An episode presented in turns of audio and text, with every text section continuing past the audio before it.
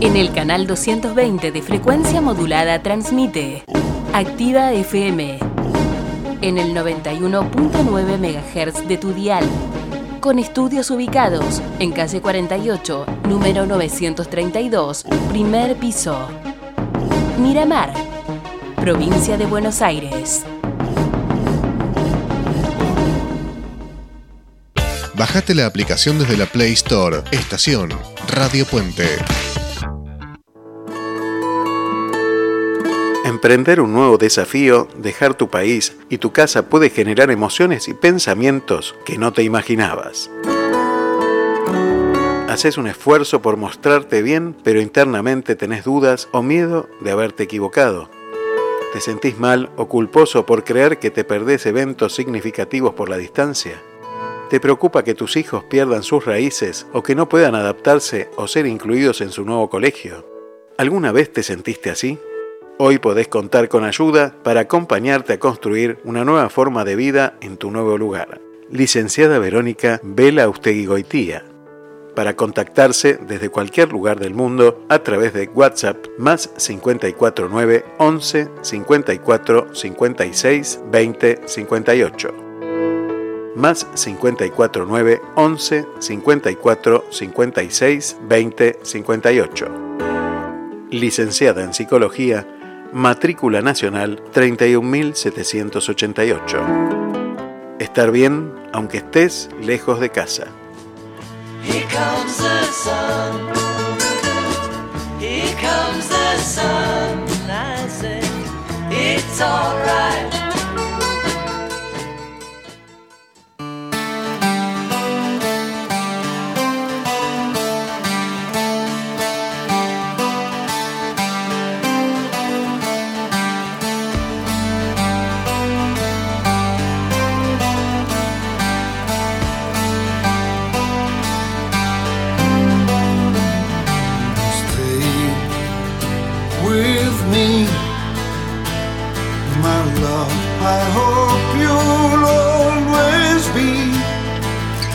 Right here by my side.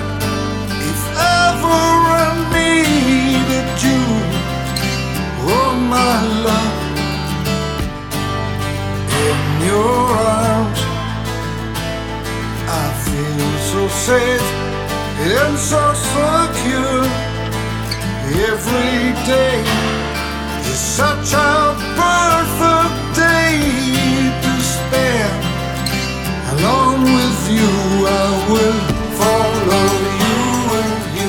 Muy buenos días, bienvenidos, aquí estamos, ya llegamos, estamos en Te Seguiré.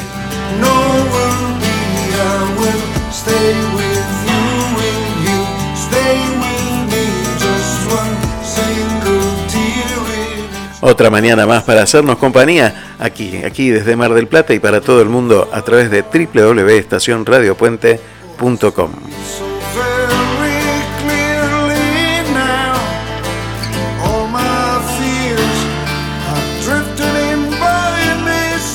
Mi nombre es Aldo Barone y ya sabes que podés enviarme mensajes a través del más 549 223 539 1102. Ahora te lo repito.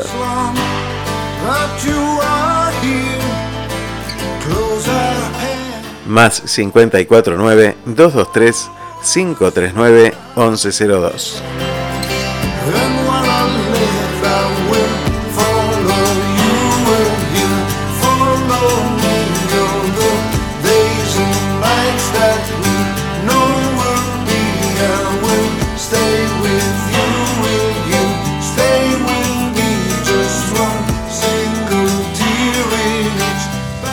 claro que es un día perfecto para, para encontrarnos, para vernos, para escucharnos.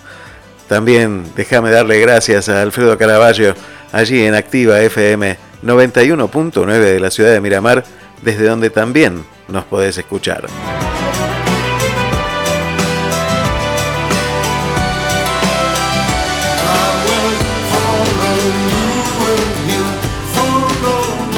Desde este momento y hasta las 12.30 horas vamos a estar hablando, dialogando, porque para que yo esté aquí hablando y diciendo algo, tiene que haber alguien del otro lado. Hacémelo saber, haceme saber que estás allí a través del más 549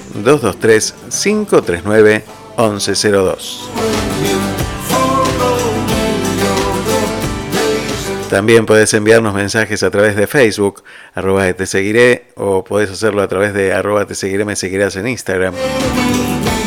Desde todos esos lugares podés seguirnos y nos seguimos.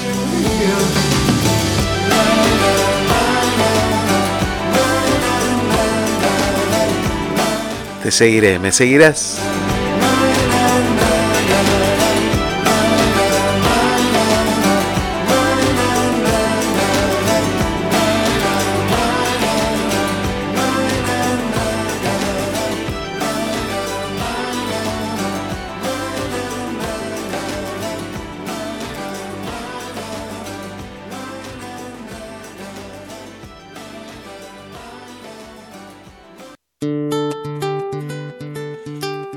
Te cuento cómo está mi paisaje en este momento.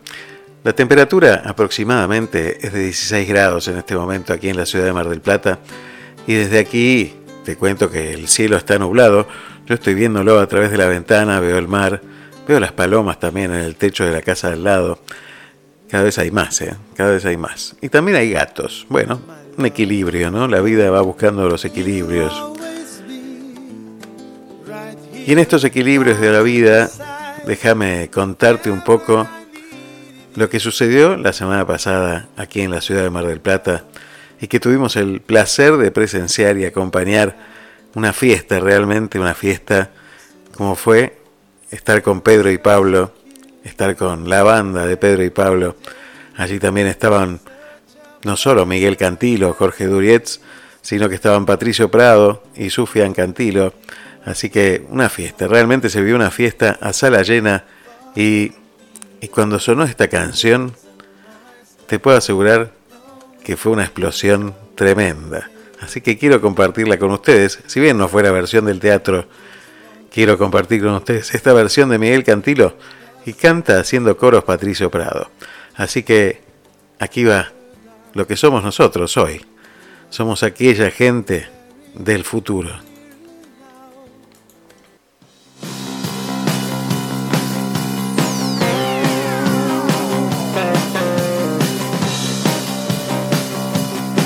Tiempo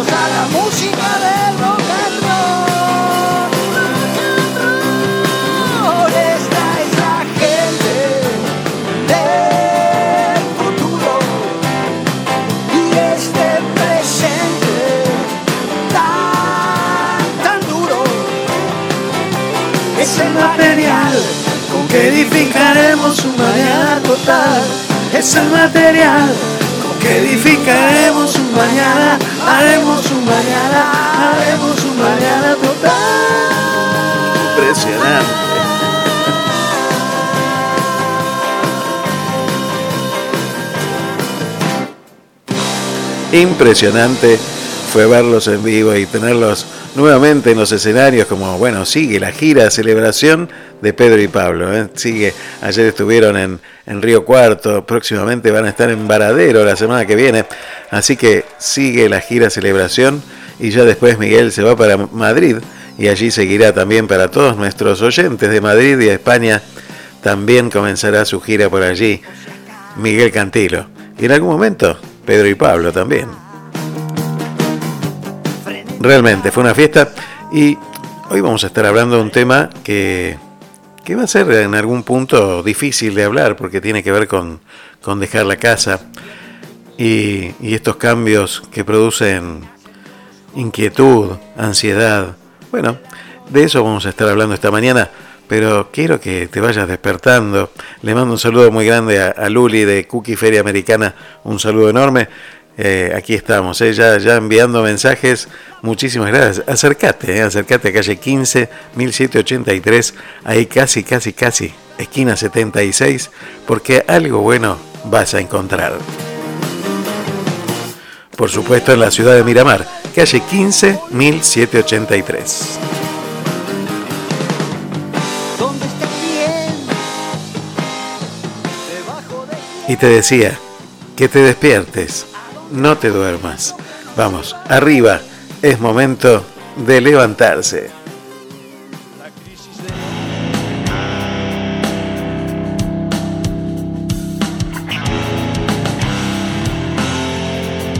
Y para eso escuchamos No te duermas de La Mono.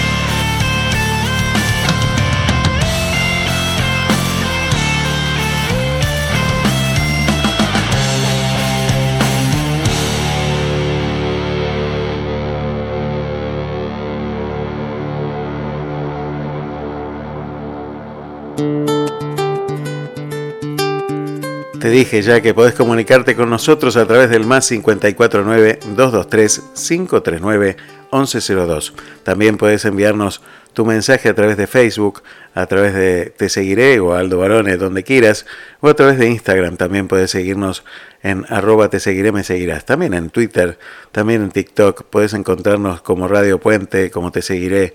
Bueno, allí puedes buscarnos por todas partes y sabes que este programa después va a quedar en, en Spotify lo vas a poder volver a escuchar.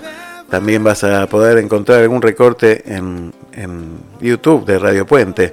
Bueno, todo, buscanos, seguinos, porque esto es así, a todo pulmón, uno a uno se va pasando. Y yo quiero agradecer muchísimo a cada uno de los que está del otro lado. Y entre los que está del otro lado hay muchísima gente que, que se ha ido del país. Y entonces, cuando planteé el tema este, pensaba también en esto y, en la gran emigración que está ocurriendo hoy en día en nuestro país y en el mundo. Eh, emigraciones a veces elegidas, pero muchas otras veces provocadas y obligadas. Muchísima gente saliendo de sus hogares.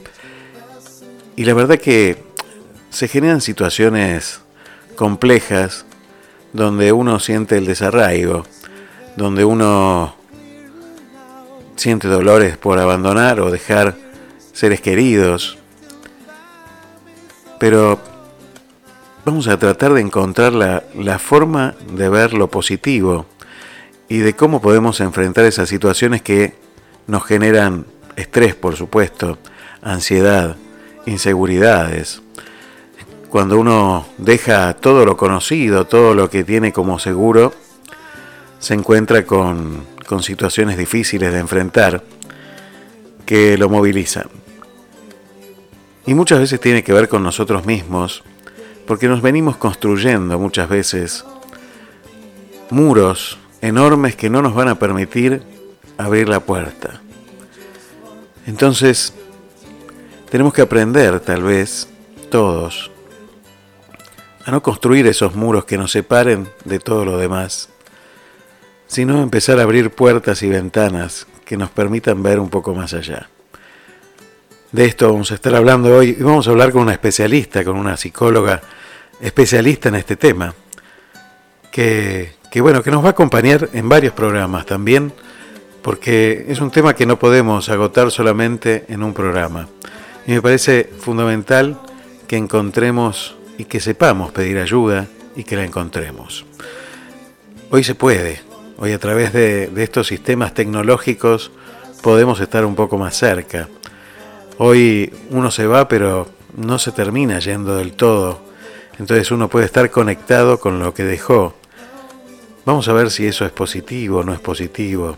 Bueno, vamos a ver cómo hacer para reconstruir nuestro hogar lejos de nuestro hogar y no seguir construyendo muros ladrillo a ladrillo en la pared.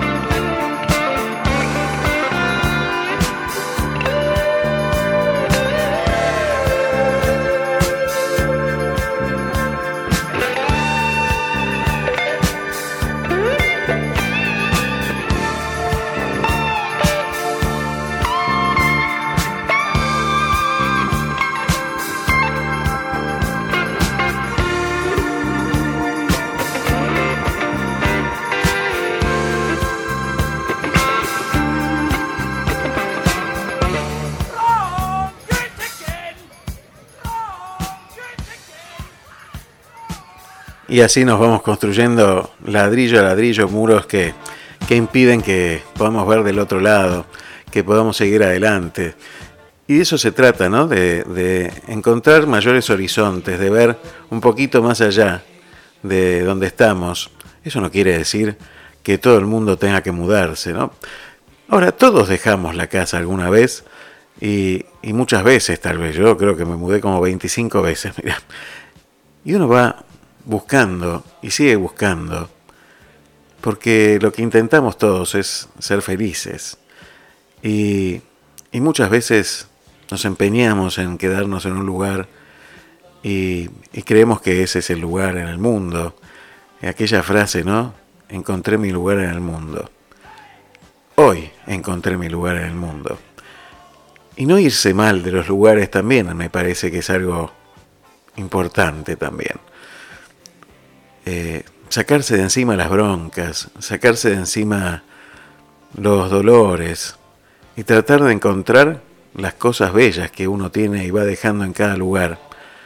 Porque irse es romperse un poco, tenés razón, pero también es diseminar un poco de nuestra semilla en cada lugar que vamos.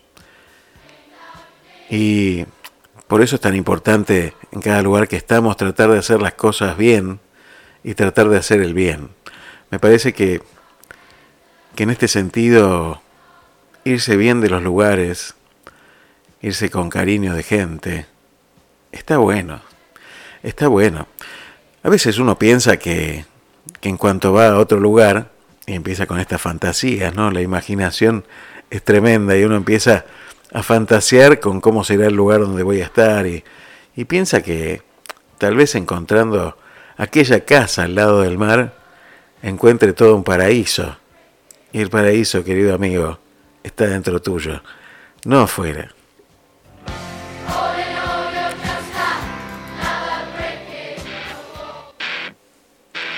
Así le pasó a esta gente que fue a buscar un lugar, un hogar a orillas del mar. Y,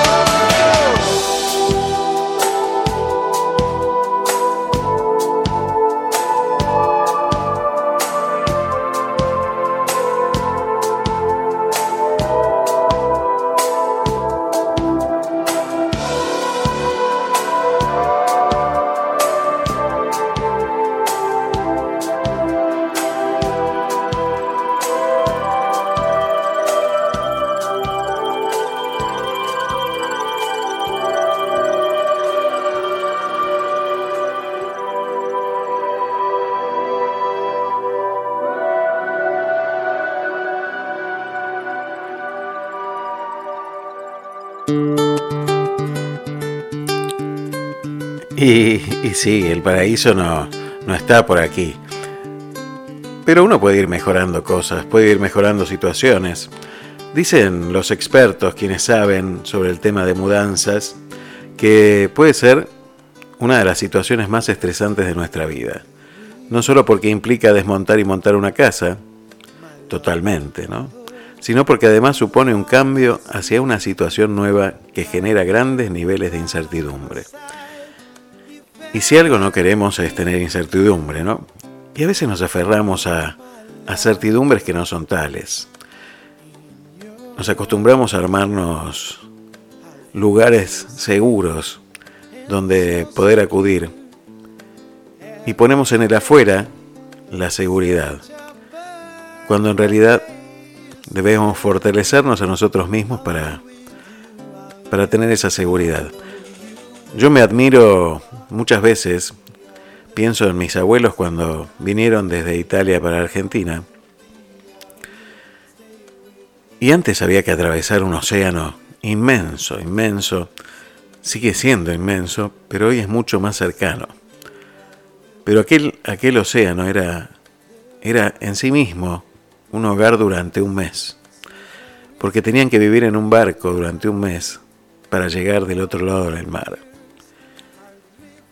¿Cuáles serían las ilusiones que ellos pondrían ahí para atravesar ese océano y la fortaleza para poder sostenerse en ese tiempo de incertidumbre, ¿no? ¿Cuáles habrán sido los desencantos cuando llegaron a esta tierra? Los enamoramientos, pero también los desencantos. Porque nunca las cosas son fáciles, ni aquí ni allí. Hoy yo me admiro porque los jóvenes han aprendido a armar un mundo casi sin fronteras, donde agarran una pequeña mochila, es decir, van ligeros de equipaje, y emprenden viajes que tal vez nosotros no nos hubiéramos animado a hacer. Por eso mi admiración a, esta nueva generación que entiende el mundo de otra manera. Mientras seguimos mudándonos. Este camino es una eterna mudanza, porque aprendemos a hacer y deshacer valijas, ¿no? Ahora vamos a hablar con el profesor Charlie Navarro para que me diga a ver si él se ha mudado alguna vez.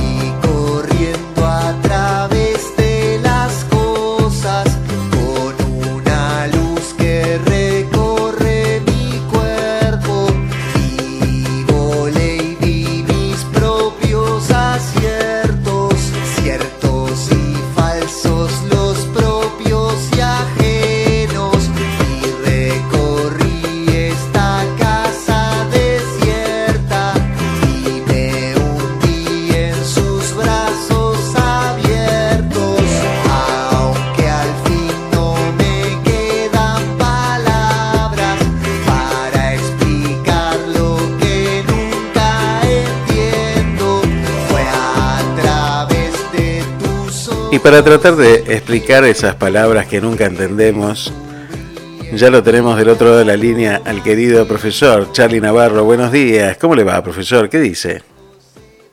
Muy buenos días. ¿Cómo andan todos por ahí? ¿Bien? Bien, muy bien, muy bien. Cuénteme dónde está primero, porque usted está en un lugar, una casa de comidas rápidas, ¿puede ser? En el patio de una casa de comidas rápidas, haciéndole el aguante a mi hija que está haciendo volei en un club entonces, mientras ella hace volei, yo vengo para acá a descontar el vicio, a hablar con la gente que quiero y de paso me, me consumo algo de esta casa. Pero a esta hora no sé si hay hamburguesas ahí. Bueno, no importa. Bueno. Que no, ah, hay, de, hay, de, lo que quiera. siempre hay, ¿no? Son 24 por 7. bueno, disfrute, disfrute. Pero ahora disfrute de la charla. Cuénteme, ¿usted ¿Se ha ido de alguna casa alguna vez? Sí, de las casas que no me invitan a dormir me voy siempre. Arranco con todo. Eh, yo me he ido de la casa de mi viejo. Yo creo que la, la lucha generacional, los conceptos que uno tiene a los 20 contra los que uno tiene a los, mi viejo a los 60 eran muy, muy distintos y por ahí nos exigía cosas que por ahí uno no podía dar, no quería dar, o no sé, o no sabía dar para poder convivir. Entonces ahí es cuando uno dice, bueno, patea la puerta y, si querés irte vos también andate y uno dar las cosas de rebelde sin pensar en caliente y se va. Ahí es cuando empieza el verdadero por el crecimiento de uno, ¿no? Que por ahí bajo el ala de, los padres muchas veces uno no, eh, no crece. Yo no estoy invitando a la gente a irse de la casa, por favor. Claro, claro. Tal cual. Por favor, yo creo que hay que llegar a una convivencia y ahora están pasando, me está tocarlo vivir de la otra parte. Cuando alguien le dice, bueno, pero che, no estás nunca en casa, y bueno, quédate, y esto, y el otro, y cada cual forcejea, pelea por lo de uno. Entonces uno tiene que no es negocio, no te sirve. Si querés irte de casa, andate, pero bien. Claro, ¿no? Querés tener tu propio casa. Crecer sin romper. bien. Claro, crecer sin romper, ¿no? Que eso es difícil a veces. Eh, por ahí hay, hay, que tener mucho diálogo, mucha empatía, mucho silencio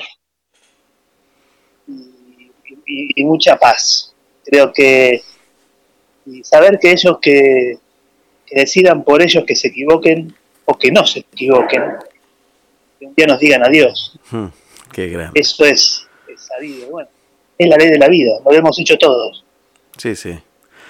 Y eso, que a ver, cuando uno pega la patada en la puerta, eh, tiene la, la, valentía de, o el envalentonamiento, mejor dicho, no la valentía, de patear la puerta, pero después uno se encuentra con, con esto que vos decías, ¿no? A ver, crecer de golpe duele también y se encuentra con realidades que, uno no esperaba. Por ahí te das cuenta de, que surge alguien que te, da, que, te da, que te da lugar. Siempre puede llegar a ser un hermano mayor mm. o una hermana mayor o un amigo que te dice, venite a, dormir a casa, después mañana vemos qué pasa. Y así van pasando los días hasta que uno llega y dice, bueno, para, esto hay que hacerlo bien. Y consiste en alquilar un lugar, bueno, una serie de gastos y de cosas y de trámites que son complejos. Creo, yo insisto en hacerlo bien en vez de hacerlo mal. Creo que ese es el primer punto que yo toco. Y el segundo punto que yo toco es decir, la vida es una sola, la tenemos, y los padres muchas veces forzamos cosas que sabemos que no lo van a poder hacer somos nosotros los que muchas veces no, nos bancamos que, que crezcan, que, sean ellos los que van, los que vienen, los que tienen su propia autonomía y que queremos que sigan dependiendo de nosotros. Y no se puede muchas veces, porque ellos tienen su propia vida y está muy bien, así sea, la deben tener. ¿Cuántas veces uno deja el lugar de la seguridad ya no estoy hablando de, la casa físicamente, materialmente, ¿no? Estoy hablando de, de muchas situaciones que a nosotros nos dan seguridad para enfrentar un cambio profundo y, y bueno, ¿cómo hace para adaptarse a ese cambio? Yo en eso soy bastante... Eh, yo no soy de la idea de decir hay que patear el tablero siempre, a la inconsciencia, no, no. no. A ver, eh, si vos estás ganando en un buen laburo, estás ganando bien, busca otra cosa. Pero no, no, no, no te vayas pateando el tablero a la nada. Eh, a ver, muchas veces uno se tiene que bancar cosas en los trabajos o en las relaciones personales que tienen un beneficio, que, dan- que nos entregan un beneficio, que muchas veces dice, yo tengo que bancarme esto. Muchas veces hay que domesticar al otro. Había una, una vez un cuento de una señora que quería matar a su suegra. Tampoco estamos diciendo que lo hagan. Entonces va a visitar un- a un brujo que le da una pastillita y le dice, dale, tomá, dale esta pastilla, pero cada vez que se la des, para que no crean que sos vos, amala cada vez más. Y más y más y más y más y más, cada día más. Entonces no van a creer que sos. Entonces, cuando llega un momento que la, la- la chica la va a ver a la, brujo, ¿no? Dice, por favor, cámbiale el remedio, porque no la quiero matar, la estoy queriendo mucho y la amo, es muy buena persona. Entonces le dice- ella, el brujo le dice a la chica, quédate tranquila, que lo que le estábamos dando es una aspirina. Nunca le ibas a matar. Muy bueno, muy bueno. Vos dijiste recién A, estabas... a veces eso es, Sí. Se te corta un poco y, a veces es, y te vas... a veces es, es uno el que fuerza las situaciones. Claro, sí, sí, indudablemente. Ahora, las generaciones jóvenes, venía hablando recién esto, tienen otra mirada, ¿no? Tienen una mirada distinta. Eh, y, y, por ejemplo, cuando no les gusta un trabajo, plantan bandera y se van a buscar otro, aunque no tengan nada enfrente, ¿no? Hoy, digo, tienen esta, esta forma de no, no ponerse, eh, de vivir, qué sé yo, si más libres o, o con otro ejercicio de, de su libertad personal. Me parece que, que nuestra generación eh, no estaba acostumbrada a eso. Y estaba acostumbrada a agachar la cabeza, a aceptar, a, a buscar lugares seguros, que está bien, uno tiene que buscar este, lugares seguros, ¿no? Eh, uno va a andar haciendo ver, este, cosas Nuestros que... viejos, Claro, nuestros viejos vi- entraban como cadetes en la empresa y se iban como gerentes mm, con grados de honor. Los abuelos. Los viejos, ya a, los cincuenta y pico, los se empezaron a decir chau, chau, adiós. Entonces, eso nosotros lo vivimos. Entonces, los chicos hoy dicen, yo voy a estar donde quiero, donde me paguen mejor, donde esté mejor, donde tenga mejor calidad de vida, pueda yo crecer y donde me guste trabajar en lo que yo estoy haciendo y me guste y ame lo que estoy haciendo. Está muy bien. Ya no están las carreras típicas. Hoy, hoy hay un chef, hoy hay un eh, especialista en datos y hay un montón de carreras nuevas que nosotros las conocemos. Que ellos los generan mucho y por ahí se, se- se forman dos años, son especialistas en tal cosa, y después varían a otra profesión, así siguen creciendo. Está muy bien que lo hagan. Eso también es desarraigo, sí, sí, claro que sí. porque no se ven, no, no- no se casan con nadie. Está muy bien que lo hagan así. Nosotros esperábamos que se vaya nuestro jefe para irnos. Ellos se le dicen, chao, me voy, y atrás, atrás de ellos se van el jefe. Sí, es revés, sí, sí. Sí, sí, sí. Han cambiado. Entonces, y está muy bien que lo hagan así. Si son, con, si son con responsabilidad y haciéndolo bien, está muy bien. Obviamente, a nosotros nos duele porque, somos de otra forma. Entonces tenés que calmar, tenés que tragar saliva, tenés que decirle, bueno, calmate. Pero bueno, Estamos muy, de otra forma. estamos muy acostumbrados a, a- a catalogar las cosas como bien y mal, sobre todo las cosas que, so- que se pueden opinar, ¿no? Hay cosas que, bueno, que están bien y hay cosas que están mal, eso está clarísimo, pero hay ciertas cosas que, que a veces decimos está bien o está mal, y muchas veces opinamos sobre las decisiones de los demás. Muchas veces, eh, y te habrá pasado también, abundan los consejeros de vidas ajenas. eh, pero que bueno, que con las propias no han hecho nada, ¿no? Pero digo, ¿cómo se esquivan estas palabras que a veces vienen de lugares muy cercanos y que hieren bastante? Yo creo que escuchándolas y diciendo, ¿esto me sirve o no me sirve? A ver, mi viejo me dijo, vos te tenés que casar de ya que. Sí o sí, porque de otra forma no te podés casar. Y otro amigo mío me dijo, yo que vos no pongo, no me pongo smoking porque no, no va, no te va a quedar muy bien. Yo, yo haría eso, vos haces lo que quieras. Fíjate la forma de decir el consejo, la sugerencia. Sí, sí. Entonces, a la de mi viejo, por ahí yo le dije, no, yo me voy a casar de smoking. Para llevarme al ponte, ¿no? Sí, sí, sí. Sí, sí. sí. Y, y, la, y, la, la, y lo otro era muy simple, como vos decís las cosas. Es el tema. Muchas veces. Hay que saber comunicar. Es todo un, un don o una competencia. Cómo, cómo comunico las cosas. Saber esperar el silencio, saber esperar bien el momento para hablar, para dialogar. Esperar que la cosa esté calmada. ¿Por qué nunca me decís nada? porque no es el momento. Si yo te digo ahora lo que pienso, nos matamos. Hmm. ¿Sirve para algo o no? Entonces prefiero quedar como un tonto, que no hablo. En caliente nunca. Siempre te vas a quemar. La otra vez escuchaba a alguien, no me acuerdo quién, no me puedo acordar quién es el autor de la frase, pero me pareció brillante. No me sale muchas veces todavía, ¿eh? pero este decía, prefiero ser feliz a tener razón. Y sí. O prefiero no hablar y parecer un tonto que abrir la boca y que se den cuenta que lo soy. Qué grande, Charlie. Gracias, Charlie. Gracias siempre y, por y si no, fíjate la, la, la, escena de Jesús con la con la, la adúltera cuando el tipo se agacha y empieza a escribir sigue. primero se corre de la escena para que no le tire la piedra. Sí, sí. Y segundo dice que esté libre de pecado que tire la primera piedra. Se van todos. ¿Quién te acusa? Hmm. Esas son estrategias. A veces la estrategia le, le, gana a la palabra. Sin duda. Y el, Sin duda, y, el hablar, el hablar con, el, con los gestos y con los cuerpos, con el cuerpo, y no con la propia voz, muchas veces nos dice mucho más hay gente que, te maneja con la mirada.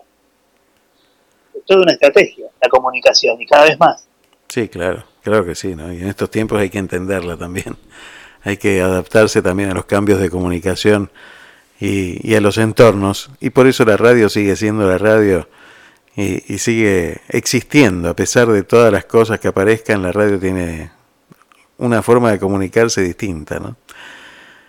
Gracias, querido Carlos Navarro Pierre. De nada. Charlie, querido. Gracias por tanto. Gracias por seguir cuidando nuestro jardín de gente. Gracias, gracias por, por, por, por seguir cuidando, por seguir haciendo de este mundo un verdadero jardín. Gracias por tanto. Lo único que hago es devolver en palabras lo poco que puedo llegar a saber, dada la posibilidad que me das vos del aire de poder hablar. Gracias por tanto. Perdón por tan poco. Chau, chau. Saludos a la familia. Chau, chau. Debió conservar y cuidar con amor este jardín de gente. Eso es lo que nunca será. ¿Cómo harás para ver y aliviar el dolor en el jardín de gente? algún acuerdo en tu alma tendrás. Y ya no sé si es que amanece o veo el cielo como un gran collage.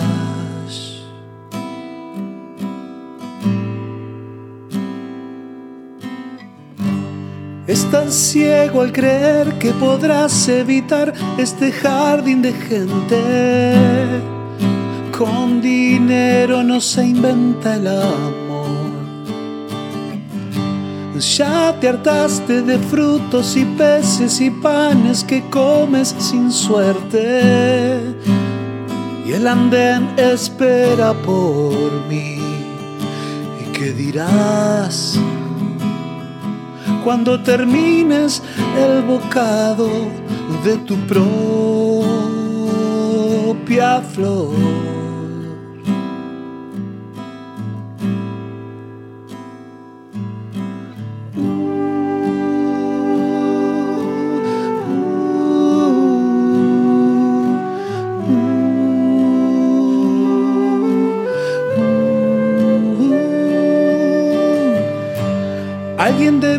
Conservar y cuidar con amor este jardín de gente. A Dios nunca se le ocurrirá. ¿Cómo harás para ver y aliviar el dolor en el jardín de gente? Algún acuerdo en tu alma tendrás y ya no sé si es que amanece o veo el cielo como un gran collage. El collage. Alguien debió conservar y cuidar con amor este jardín de gente. Eso es lo que nunca sé. Qué hermosa versión, qué hermosa versión de Jardín de Gente que, hace Patricio Prado. Patricio Prado, que podés encontrarlo contando la historia del rock argentino en Spotify. Búscalo, ya tiene más de 20 capítulos, maravillosas interpretaciones de los temas del rock nacional y contando la historia del rock argentino. Búscalo en Spotify, Patricio Prado, haciendo cosas como estas.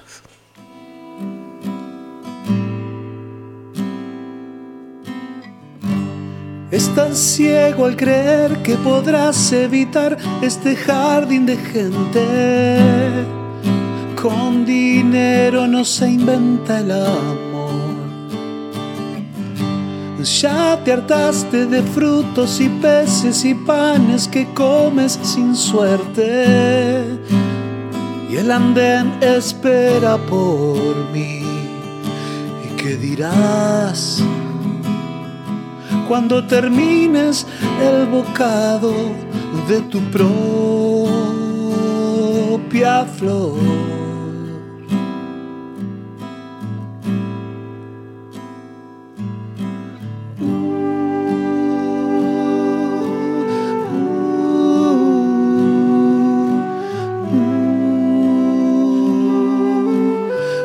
Realmente hermoso, hermosa interpretación de Jardín de Gente. Gracias Patricio Prado por este arte tan maravilloso y dejarnos disfrutar de, esto tan maravilloso que es la música y que nos lleva siempre a volar. Y gracias a Charlie Navarro por seguir cuidando ese, ese jardín de gente que, que, bueno, que es este mundo que tenemos regalado. ¿eh?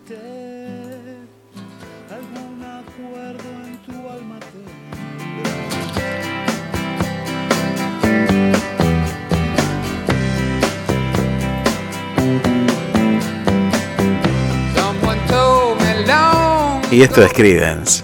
Y si quieres escuchar a Credence en Mar del Plata, bueno, Credence no está, pero está Don Misterio, que va a estar presentándose esta noche, sábado 29 de octubre a las 21.30 horas, en Puerto de Palos, Casino Central.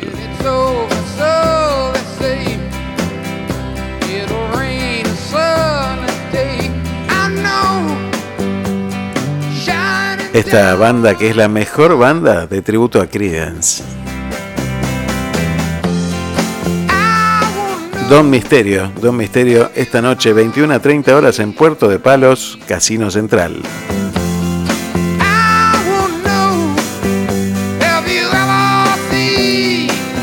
Entra eh, en Instagram en arroba puertodepalos.mdp y bueno, ahí consulta para tener las entradas para poder verlos esta noche a Don Misterio y disfrutar de música como esta.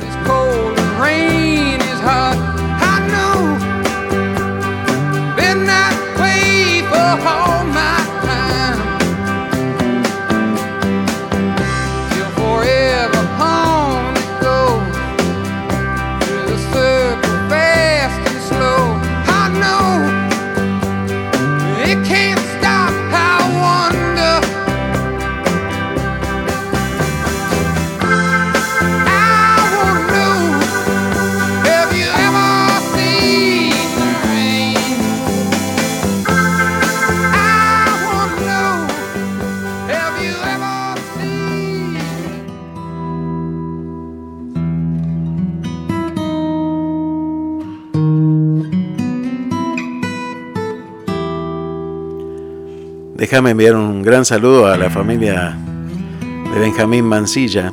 Benjamín Mancilla es este niño que, bueno, en esta zona se conoce mucho y, y que tiene leucemia. El día de ayer fue trasplantado y ahora está descansando después de una operación que duró más de tres horas. Y los padres ahí firmes haciendo compañía, así que le mandamos desde aquí toda la fuerza.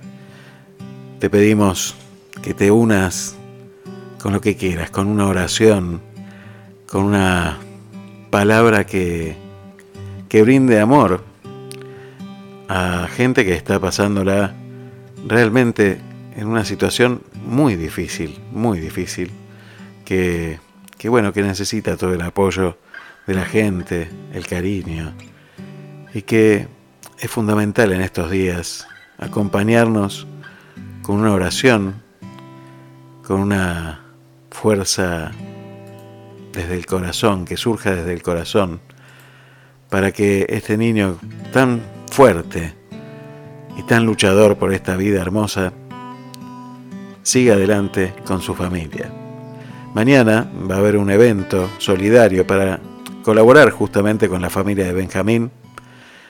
Es a las 15 horas en el Polideportivo Néstor Kirchner de Miramar. Está organizado por la Escuela de Danzas de Pool Dance. Y va a haber muchos artistas, cantantes, bailarines. Así que acércate, colabora con esta familia que necesita toda nuestra ayuda. están atravesando una, una verdadera batalla que los tiene hace mucho tiempo, yendo y viniendo del hospital y dejándolo todo, ¿no? En estas situaciones hay que dejarlo absolutamente todo. Por eso colaborar en estas situaciones es fundamental también. Mañana a las 15 horas, ahí en el Polideportivo de Miramar, acércate y ayuda.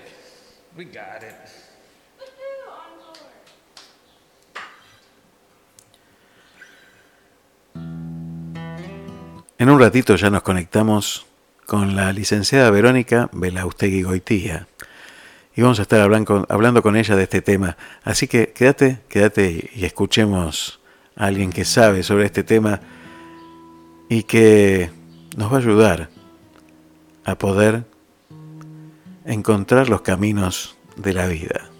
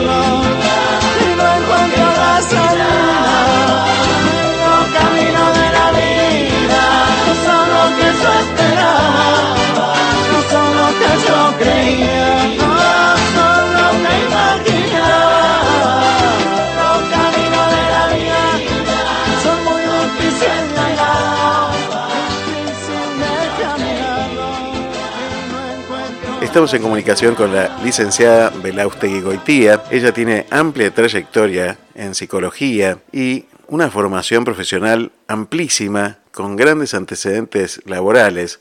Bueno, ya la queremos presentar porque es una especialista en este tema que estamos hablando en el día de hoy y vamos a empezar a, conocerla un poco más y aparte a que nos ayude a enfocarnos en estos temas. Buenas tardes, Verónica, ¿cómo estás? Hola Aldo, buenas tardes, eh, ¿cómo andan? Gracias por, la invitación y poder participar del programa. Bueno, la verdad que es un placer tenerte con nosotros. Contanos un poquito, vamos a empezar desde la prehistoria y vamos a conocer un poquito cómo, cómo te formaste y cómo decidiste estudiar psicología. Bueno, a ver, eh, psicología fue algo que desde que empecé me gustó siempre supe que me gustaba ayudar a las personas, eh, con el colegio misionaba, siempre tuve como esta faceta solidaria. Y en el momento de, decidir una carrera estaba entre medicina y psicología y bueno, no me veía operando y el tema de la sangre, esas cosas, así que me parecía que la vía de ayuda era más por el lado de la palabra.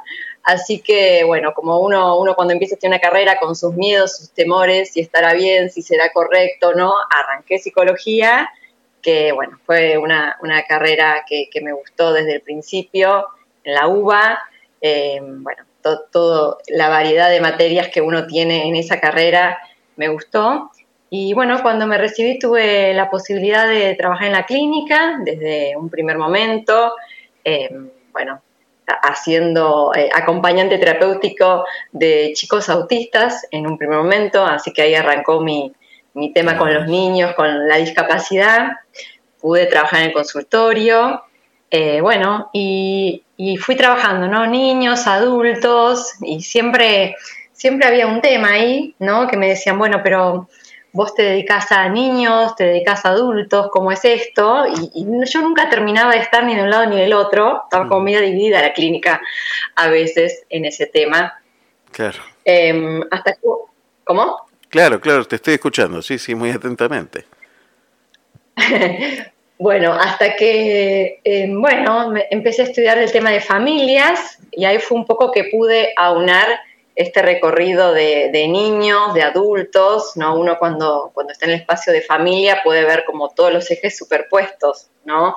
Eh, el niño, la familia, la pareja, los hermanos, el vínculo padre-hijo, bueno, se ve como todo, ¿no? Em, bueno, así que así fue siendo mi recorrido con el último tema familias y, adultos, que siempre seguí viendo adultos. Y, y, bueno, y ahí llegamos a este último momento, que fue la cuarentena, el encierro, el, aislamiento, ¿no? Que cambió, eh, cambió todo el mundo, ¿no? Cambió todo, cambió todo el paradigma de, todo, ¿no? Nos cambió a todos, sí. La verdad que, fue un antes y un después, ¿no? En, lo que nos marcó, en lo que nos mostró, en lo que nos llevó a reflexionar, en lo que pudo cambiar de, de las metodologías, ¿no? eh, bueno, y así también a nosotros los psicólogos nos cambió, nos cambió nuestra forma de trabajar que tuvimos que, empezar con la videollamada, que era como un mundo nuevo, raro, mal visto hasta te diría, ¿no? Era como que todas teorías que decían no, que no era lo mismo la presencialidad que, que mediado por la pantalla. Había todo un temor, creo, ¿no? desde nuestro lado y, del lado de, los pacientes también, ¿no? Vos sabés que em, nombraste recién, eh, en el camino que ibas haciendo, en este itinerario de vida, eh, varias cosas que me quedaron ahí dando vueltas. Y, esto de que a veces eh, nos ponemos algunos algunas cuestiones en, las profesiones, bueno, me pasa a mí como abogado también, este, hay cuestiones que son inamovibles y, no podemos salir de ahí. A vos te preguntaban, por ejemplo, este, cómo hacías eh, o te decidías por trabajar con niños o trabajar con adultos, ¿no? Entonces, dejamos de lado eh, la integralidad del ser humano, me parece, muchas veces, con estas cosas tan duras que, que, establecemos como, como única forma de, de, tratamiento o como única forma de, de enfrentar un caso, eh, y, dejamos de lado la realidad del ser humano, que tiene varias dimensiones, que, está formado en una estructura eh, social y familiar, y, me parece muy importante volver a este tema y, remarcar este tema. Me parece que, esto que dijiste así al pasar, como, como que el tratamiento familiar te permitió trabajar con los diferentes actores de una familia, tanto niños como adultos, me parece que es importante volverlo a, reafirmar, ¿no? Sí, totalmente. Y, también eso a uno cuando después tenés a la persona adulta, lo escuchás desde otro contexto también, porque no podés dejar de escuchar todo, ¿no? Ese alrededor y dónde está inmerso.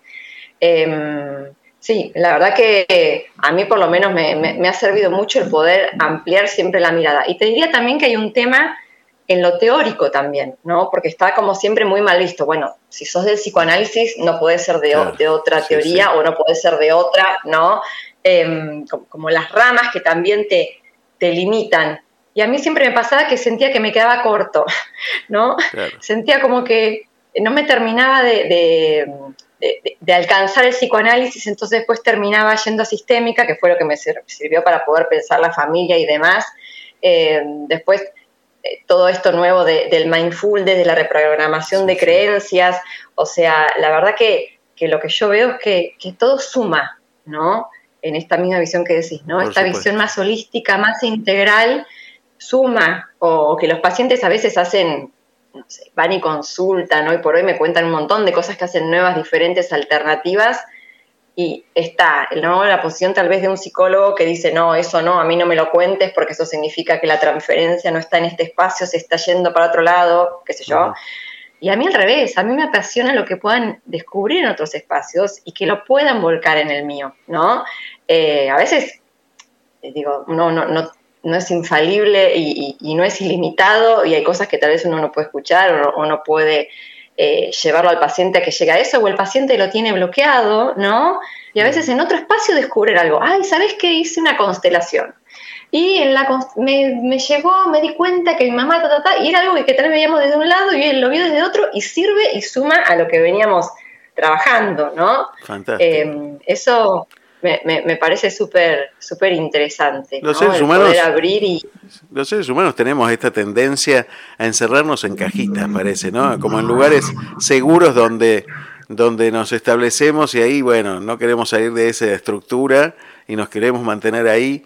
Y, y cada vez que asomamos un pie de esa cajita y queremos salir un poco, nos genera alguna intranquilidad esto, ¿no?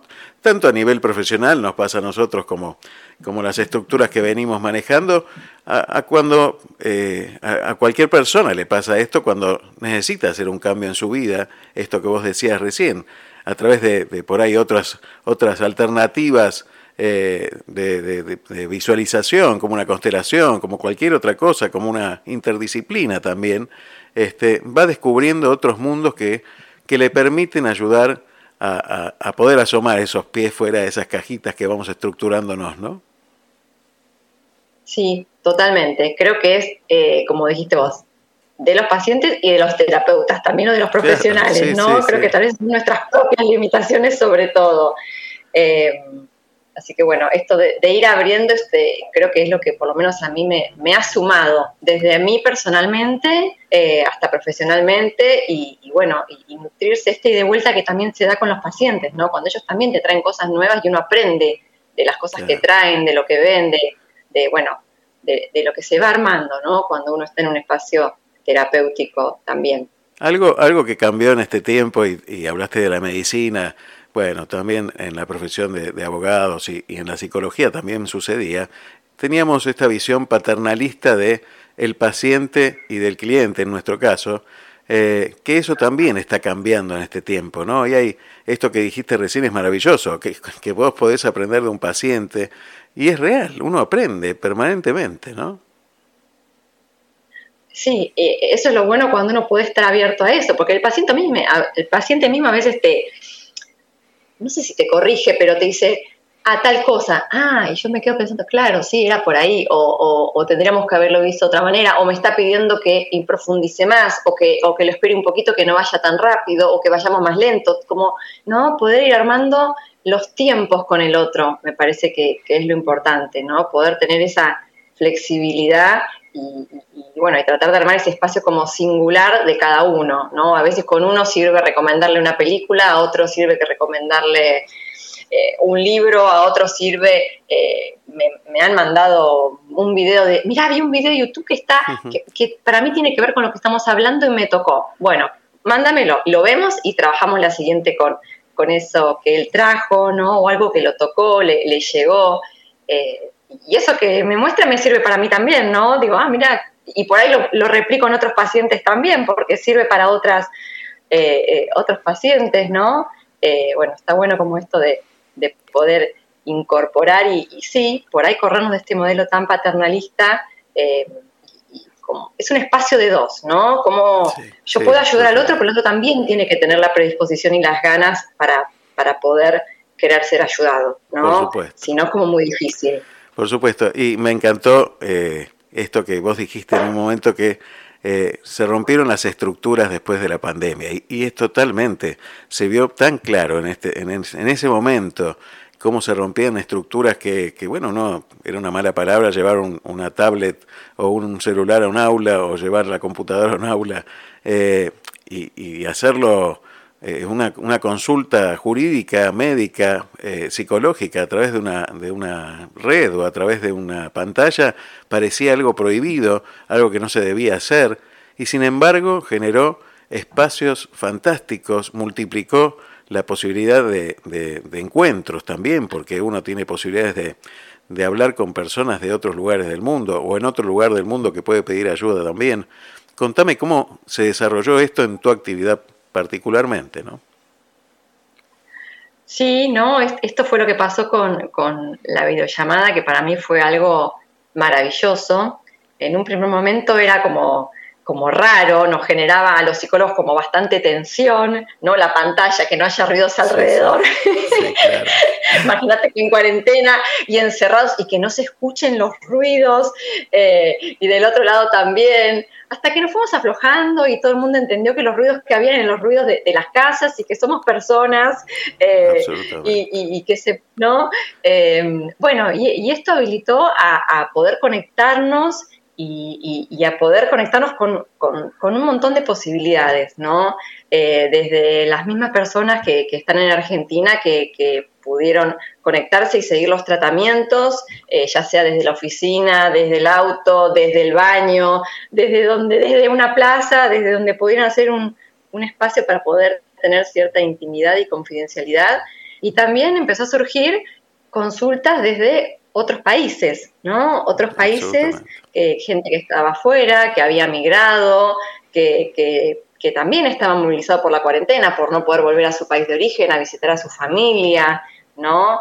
Eh, fuerte fue esa distancia que la cuarentena eh, enrostró, ¿no? Una cosa era decir, bueno, voy en un mes, en un año, cuando saque el pasaje, y otra, no podés viajar, y no sabemos por cuánto, y, no hay pasaje, fue como para la gente que, estaba afuera muy angustiante, ¿no? bueno, y así me encontré con, con pacientes que retomaban sus espacios, que, estaban afuera y, me decían, Vero, estoy angustiada y, bueno, o retomaban. eh, o, nuevos pacientes que, que, también, que, consultaban porque habían migrado a otro país y estaban movilizados y estaban angustiados, le pasaban cosas, estaban con preguntas, no terminaban de adaptarse, se, se replanteaban, ¿no? Con esta distancia eh, eh, y con esta imposibilidad de venir, eh, si tenían que seguir quedándose en el país, ¿no? Como que se les hacía muy presente la distancia, ¿no? esto, de, no tener la posibilidad de, viajar era, era un tema. Y así que fue que, bueno, de a poquito fue, fui empezando a, atender a, a expatriados mediante este medio eh, bueno, y, algo que se fue armando a partir de la cuarentena que, bueno, que a mí me encantó, me, gusta mucho la videollamada, me parece que nos bajó los miedos, nos bajó la persecución de que a ver si te graban, ¿no? Era como todo un tema de a ver si te graban y después qué, ¿no? Eh, cuando en realidad también el paciente puede traer el micrófono y grabarte ahí adentro, en el consultorio, no hace falta, ¿no? Si es por grabarte, eh, bueno, esos miedos que había, esos fantasmas, eh, así que bueno, todos muy contentos con la videollamada, tanto los, los pacientes de acá que, me dicen, Vero, no, no vuelvo al consultorio, estoy bien, me atienden con mate, con café, con cómodos.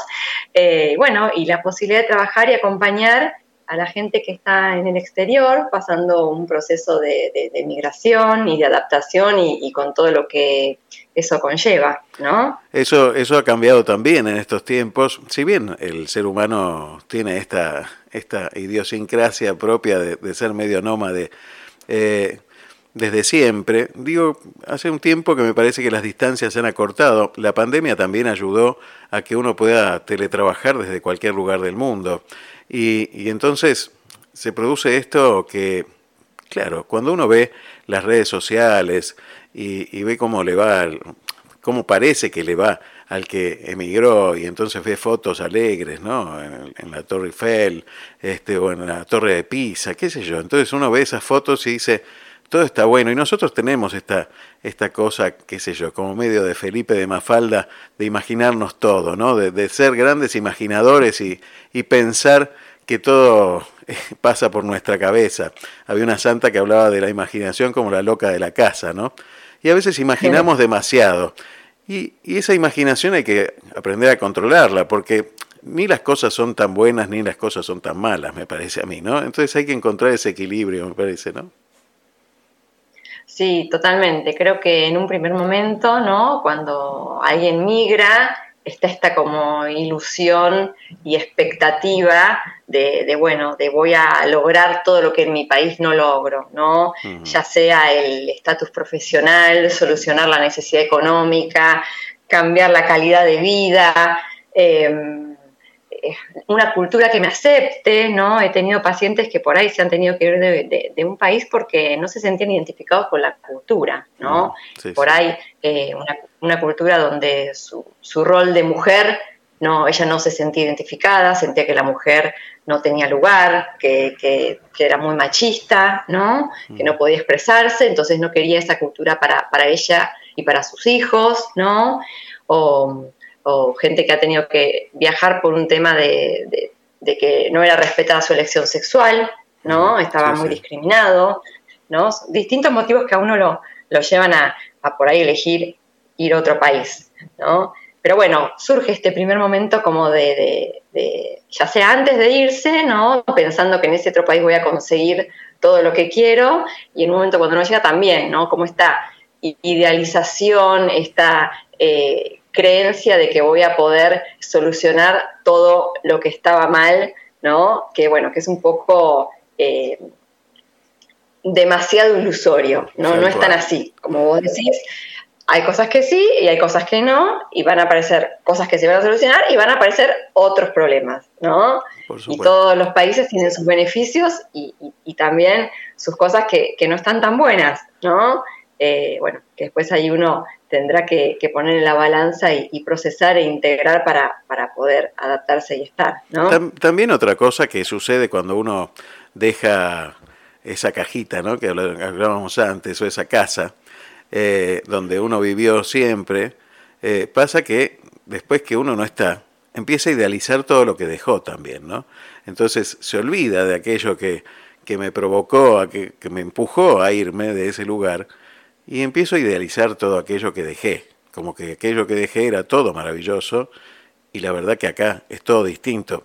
Yo he conocido casos incluso de gente que este, le daba bronca escuchar el idioma extranjero. Eh, que sentía esa, esa bronca, eh, no quería ni escucharlo, ¿no? Como que le molestaba hasta, le parecía ruido eso, ¿no? Este, son como etapas, ¿no? Hay como etapas eh, cuando uno tiene un desarraigo, hay como una, como una serie de etapas, ¿no? Que van sucediendo, que no son matemáticas ni mucho menos, pero que van sucediendo y que, que es probable que uno al escucharlas diga, me está pasando algo de esto.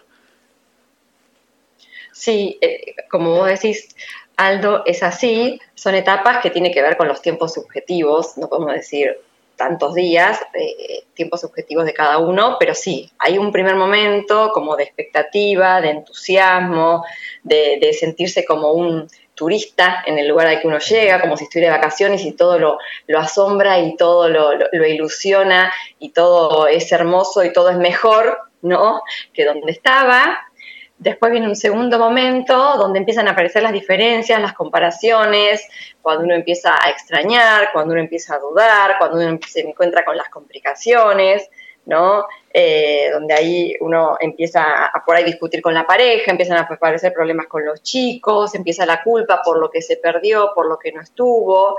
Ahí es este momento donde vos decís que a veces uno puede empezar a idealizar el país eh, eh, donde estaba y ahí todo te molesta, ¿no? Entonces te molesta que la comida sea picante donde estás, te molesta no encontrar la misma eh, lugar para cómo tomas el colectivo, te molesta que el sistema de salud sea diferente, ¿no? Es un momento, un segundo momento complicado, necesario, que hay que poder atravesarlo, ¿no? Porque si uno se queda ahí, eh, le, empieza a pasar mal, ¿no? No se puede terminar de adaptar y, y, no está bueno, ¿no? Cuando uno logra pasar ese momento que es necesario, ¿no? De, enojo, de tristeza, de duda, de, movilización, hay un tercer momento que podemos hablar de una adaptación, ¿no? Cuando uno logra eh, fusionar como lo anterior con lo nuevo, ¿no? Logra duelar lo que perdió, logra incorporar las nuevas cosas que tiene este país, logra de alguna manera poder reinventarse, logra poder ver las cosas que le pasan como una oportunidad, ¿no? O sea, por ejemplo, si alguien es muy introvertido y de repente se encuentra que tiene que empezar a socializar porque si no, eh, bueno, está solo, aislado, ¿no? Una paciente que, por ejemplo, había ido, el que tenía la posibilidad de hablar el marido, había acompañado al marido, claro, el marido iba al trabajo, tenía amigos del trabajo, a ella le costaba mucho socializar, entonces quedaba como muy pendiente de, de, su país de origen, mirando el celular, no, no, lograba socializar, le costaba, ¿no? Em, y bueno, fue para ella todo un desafío empezar a animarse a socializar, ¿no? Bueno, le costó, pero una vez que pudo, empezó a poquito a invitar a unos amigos, a otros, empezó a, bueno, después tuvieron hijos, que eso ayudó mucho, los hijos, y el hacerse amigos de, los, padres. de los hijos, ¿no? Em, bueno, y, pudo empezar a hacerse un, núcleo social que le permitió poder eh, instalarse, ¿no? Y bueno, y entonces podemos pensar que también esta migración le posibilitó desarrollar esta capacidad de socializar, ¿no? Dice, bueno, ahora sé que tengo esto, que antes yo creía que no lo tenía, pero ahora a partir de esta experiencia capitalicé algo que, que no sabía que tenía, ¿no? Por ejemplo, si lo tomamos como una oportunidad para para poder aprender. Em, bueno, y ahí es cuando uno logra instalarse, ¿no? Que a veces pasa que por ahí uno es como que está en el país eh, al que se fue, entonces vuelve a su país de origen como, bueno, estoy de vacaciones, pero vuelvo a mi país de origen. Estoy de vacaciones, pero vuelvo a mi país de origen, ¿no? Y esto se tiene que dar vuelta. Uno cuando se instala, está en, en este país nuevo, que lo siente, bueno, su país, el país en el que está, donde tiene amigos, donde tiene colegio, donde tiene trabajo, donde logra armar su vida, logra armar un nuevo sentido de pertenencia, ¿no? Y vuelve de vacaciones al país de origen, pero son vacaciones, ¿no? Exactamente. Ahí es cuando uno logra darlo vuelta y logra instalarse, que lleva un tiempo, por lo menos un año, ¿no? Por lo menos, si podemos hablar de tiempos así, algo. Eh, pero bueno, siempre estos son eh, tiempos subjetivos. Pero bueno, la complejidad es la segunda etapa. Tenés una frase en la página de internet que me encanta, que es estar bien aunque estés lejos de casa. Y, y, lo que acabas de decir es eso, ¿no? Es transformar ese estar lejos de casa en estar de nuevo cerca de casa, en transformar el lugar donde uno va en la nueva casa, en el nuevo lugar. Nos pasa cuando dejamos el hogar porque nos vamos a casar, este, nos pasa habitualmente en un montón de situaciones eh, frecuentes, que nos pasan frecuentemente en, en, cuestiones que no tienen que ver con el desarraigo. ¿Y cómo no nos va a pasar cuando, cuando nos, nos trasladamos a otro país, con otras culturas, con otras? Nos pasa también cuando nos mudamos de ciudad dentro del mismo país, ¿no? Pero nos pasa profundamente cuando la cultura es totalmente distinta y cuando uno llega a otro país también se encuentra con que eso que uno llevaba como bagaje, con esa... uno se transforma en nadie.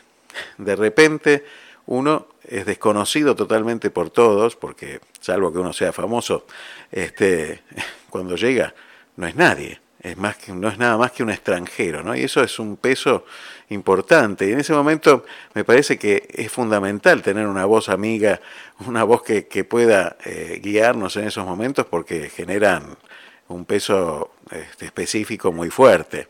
Eh, y, la verdad que tu trabajo en ese sentido me parece fundamental, que, tener la, posibilidad de tener una llamada eh, en ese momento y, no quedarse solo en ese momento, porque es muy fuerte esa situación, me parece que es fundamental, ¿no?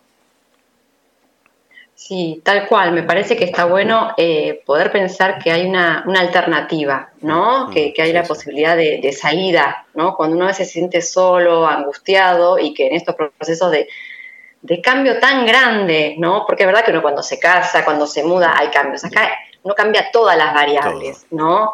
Le afecta eh, eh, el sentido de pertenencia. Uno fue abogado 40 años. Este abogado donde tenés un recorrido, donde saben que es el abogado de, del estudio tal, que tiene tal profesión, tal especialización, ¿no? Vos sos abogado, ¿no? Eh, entonces de repente te encontrás en otro lugar donde nadie te conoce, donde ¿y este mm. quién es? ¿No? Eh, no, yo soy el abogado que hace 40 años. Sí, pero yo no te conozco. Sí, vos me lo decís, pero te tengo que ver trabajar, tengo que ver cómo trabajar para confiar en vos, para ver si realmente, ¿no? Vos sos así. Entonces, esto cuestiona todo nuestro sentido de pertenencia al dejar todo ese recorrido que hemos armado, toda esa vida que hemos armado y te instalas en otro lado a empezar un poco de cero, ¿no? Desde darte a conocer, desde insertarte, desde tu trabajo, que te reconozcan, en vecinos que no te conocen, ¿no? Eh, bueno, armar esa, esa cotidianidad que, bueno, es un montón de variables que cambian, que a veces uno puede sentirse triste, solo, ansioso, puede subir de peso, bajar de peso, dormir mal, haber eh, complicaciones con, la pareja, con los chicos. Y sí, y, está bueno no, no estar pasándola mal. La verdad que uno puede hablar con alguien eh, que te puede ayudar, que puede eh, hacerte entender qué te pasa, ¿no? Y uno sale y después sigue, y está bien, ¿no? que esa es la, la idea de, un espacio terapéutico, ¿no? Uno poder ver eh, cosas que no veía, poder verlas de otra manera, poder a veces uno tiene que volver como atrás y entender de dónde salió y a dónde llegó y por qué llegó a dónde llegó, ¿no? Para poder entenderse, para poder amigarse, para poder eh, tener claro dónde está, para poder ver cómo seguir, ¿no?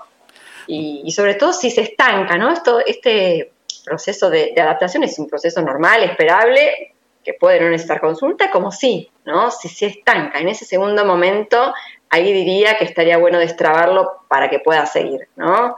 Es un empujoncito para que después pueda seguir y poder adaptarse bien y, instalarse en este nuevo país. Me encanta, me encanta, Verónica, realmente, y te comprometo a tener futuras charlas también, porque me parece que, que mucha gente se queda encerrada trata de resolver por sí misma este, algunas cuestiones y muchas veces se logra con mucho esfuerzo, pero hay un sufrimiento que, no vale la pena este, pasarlo, porque eh, cuando uno se encierra y, es como un círculo vicioso, ¿no? Se va encerrando.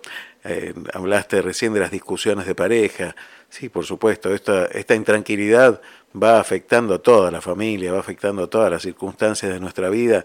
Por eso me parece importante acudir a, a una ayuda de alguna manera, aunque te diga, mira, lo que te está pasando es totalmente normal y tenés que tener paciencia en este sentido, o tenés que hacer tal cosa, o tenés que ver tal otra cosa buena que tenés y que por ahí no la, no la venías viendo, eh, es necesario tener ese contacto personal y sobre todo si viene con una voz amiga, con una voz, con un acento este, cercano y con alguien profesional este, con gran experiencia. ¿no? Eso la verdad, por eso quiero comprometerte a futuras charlas, porque esto está cada vez más presente en nuestras sociedades.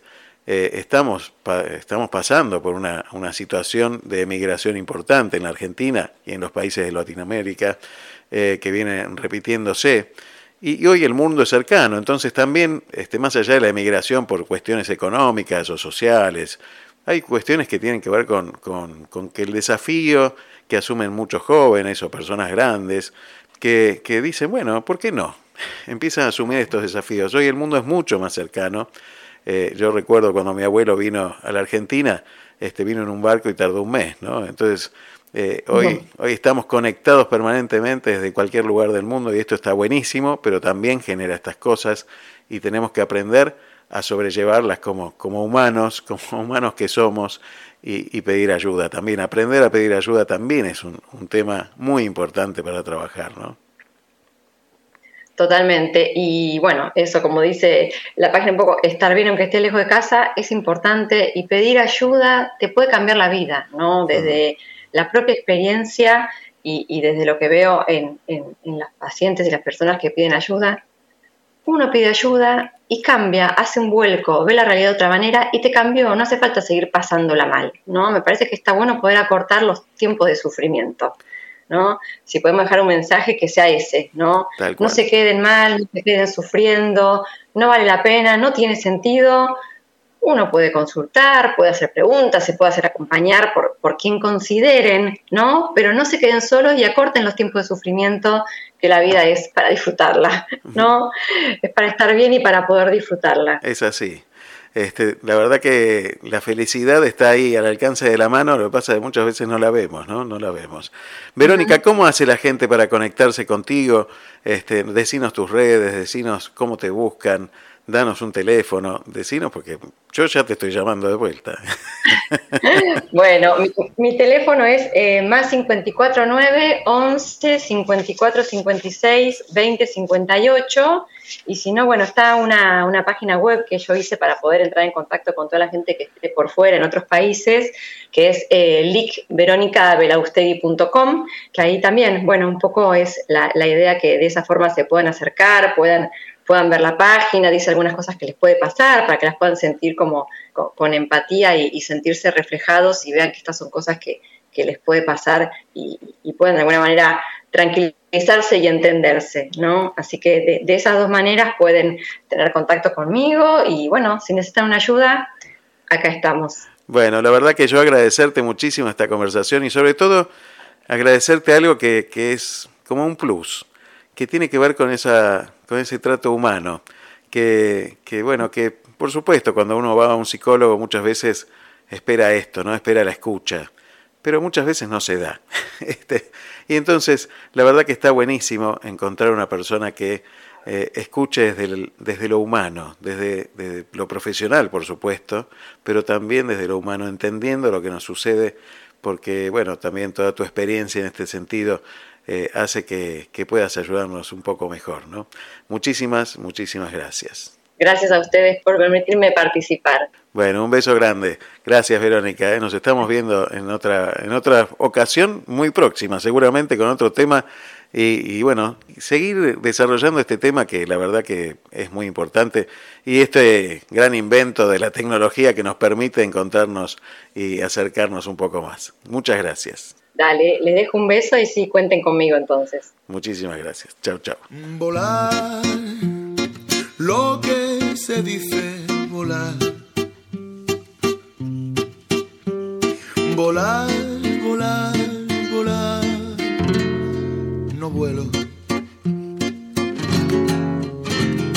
Volar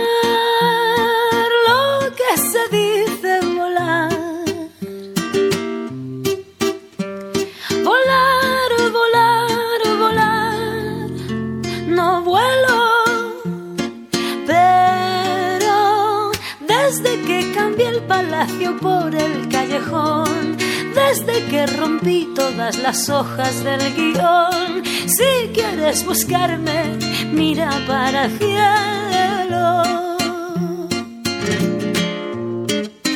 Pero desde que me dejé el bolso en la estación y le pegué fuego a la tele del salón, te prometo hermano que mis suelas no tocan el suelo. Solté todo lo que tenía y fui feliz. Solté las riendas y dejé pasar. No me ata nada aquí, no hay nada que guardar. Así que impulso y a volar. Lo que se dice volar. Volar, volar, volar. No vuelo.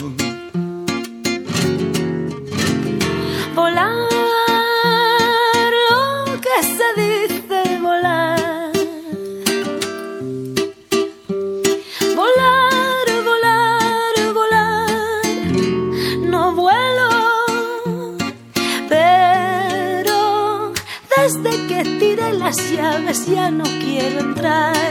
Desde que quemé las naves y aprendí a nadar. Si quieres buscarme, mira para el cielo.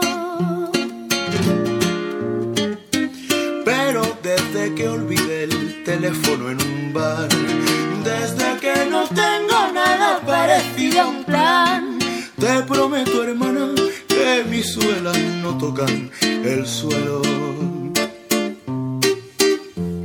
Solté todo lo que tenía y fui feliz.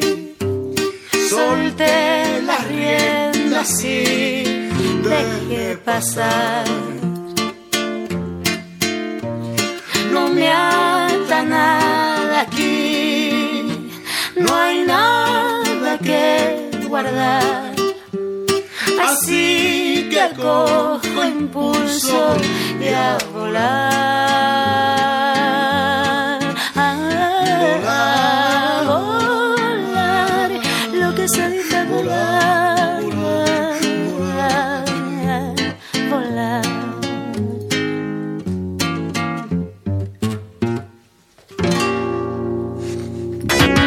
Seguimos en las redes como arroba estación Radio Puente en Instagram y Radio Puente en Facebook y Radio Puente en Facebook.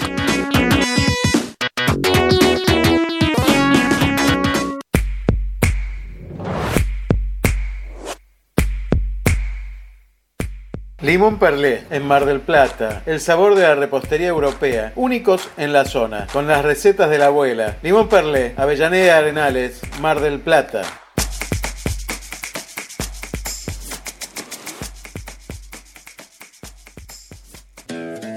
En un frasco de mermelada la campañola vas a encontrar pura fruta hecha mermelada para llenar tus tostadas de sabor.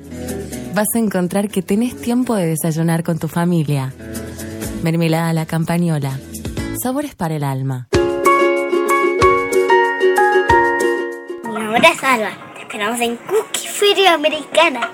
Los precios más bajos y además aceptamos trueque. Te esperamos en calle 15, casi, casi, esquina 76. Con toda la buena onda y toda la buena vibra de Cookie Americana. Te esperamos en Cookie Feria Americana.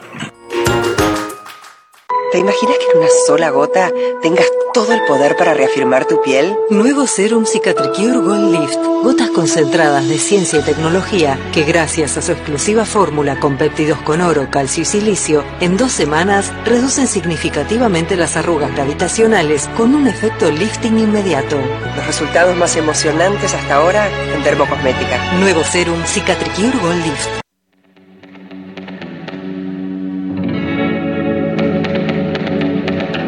Si quieres cuidar tu moto, moto lavado exclusivo en Madrid.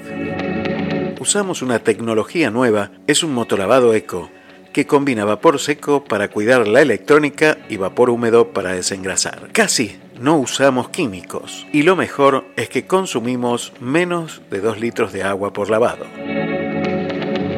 Además, no producimos aguas residuales y ahorramos en un recurso que es cada vez más escaso. Calle de San Dimas, 4, Madrid.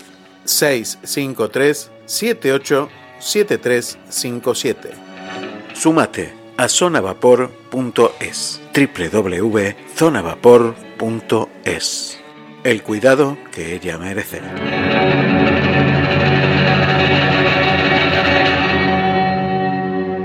Somos de una tierra hecha de visiones. Somos insistentes, perseverantes, entusiastas. Sabemos que detrás de cada logro hubo un sueño inspirador. Queremos que te animes a soñar y que lo hagas en grande, porque no nos alcanza el ok o el está bien. Vamos por el excelente. ¿Te imaginas una vida vacía, sin innovación? El mundo necesita tus ideas. Cada día nos despertamos con la oportunidad de crear la vida que queremos y convertirnos en lo que soñamos. Todo empieza con un buen sueño. Colchones King Coil. En el canal 220 de frecuencia modulada transmite Activa FM en el 91.9 MHz de tu dial con estudios ubicados en calle 48, número 932, primer piso. Miramar, provincia de Buenos Aires.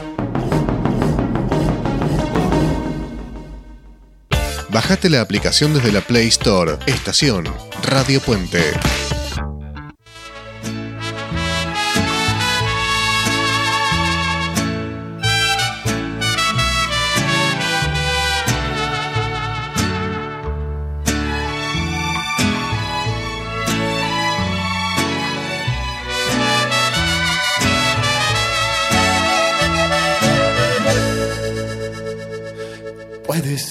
Empezar por ignorarme y desmoronar mis ilusiones. Aunque te mudaras a la luna, te perseguirán mis intenciones. Puedes presumir que andas con otro para que lo escuchen mis oídos. Si quieres matarme de un coraje, dale un beso cuando haya testigos. Y voy a discutir con el baboso que te está bajando las estrellas. Le hacen falta muchas cualidades para tener suerte con las bellas. Y estamos escuchando a Alejandro Fernández, Mudanza a la Luna, y le mandamos un gran saludo a todos nuestros oyentes que están allí en la Ciudad de México, en Chihuahua, sé que tenemos muchos oyentes, así que enviamos un gran saludo para todo México, para todos los argentinos que están en México y para todos los mexicanos que escuchan radios argentinas.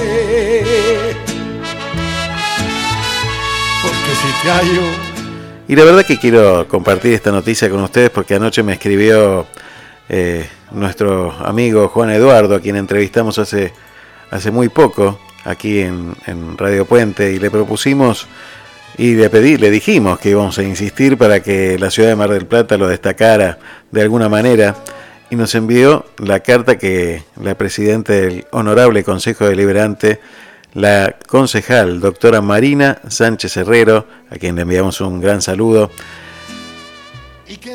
le envió en el día de, en el día de ayer y me la, me la copió para que la leyera. Visto la destacada trayectoria del cantante marplatense Juan Eduardo, sumado a su permanente compromiso con la promoción de la ciudad, considerando que el recorrido del cantante que nació en la ciudad de Mar del Plata el 7 de enero de 1947 y quien inició su trayectoria en el programa Sábados de Mar y Sierras y actuando como solista en televisión, teatros, radios, clubes, hoteles. Bueno, cuenta toda la historia de, Juan y Juan, por supuesto. Y lo importante es lo que se resuelve en esta ordenanza. Dice que el Honorable Consejo Deliberante del Partido de General Pueyrredón otorga el título de vecino destacado al señor Juan Eduardo por su permanente compromiso con la promoción de la ciudad. Así que felicitaciones a Juan Eduardo. Este acto se va a realizar eh, efectivamente eh, con una entrega de un diploma el día 11 de noviembre a las 11 horas en el Consejo Deliberante de General Pueyrredón. Así que allí estaremos con, con Radio Puente para estrechar un abrazo con él y felicitarlo personalmente. Así que una alegría. Pero, como decimos siempre, este programa trae suerte.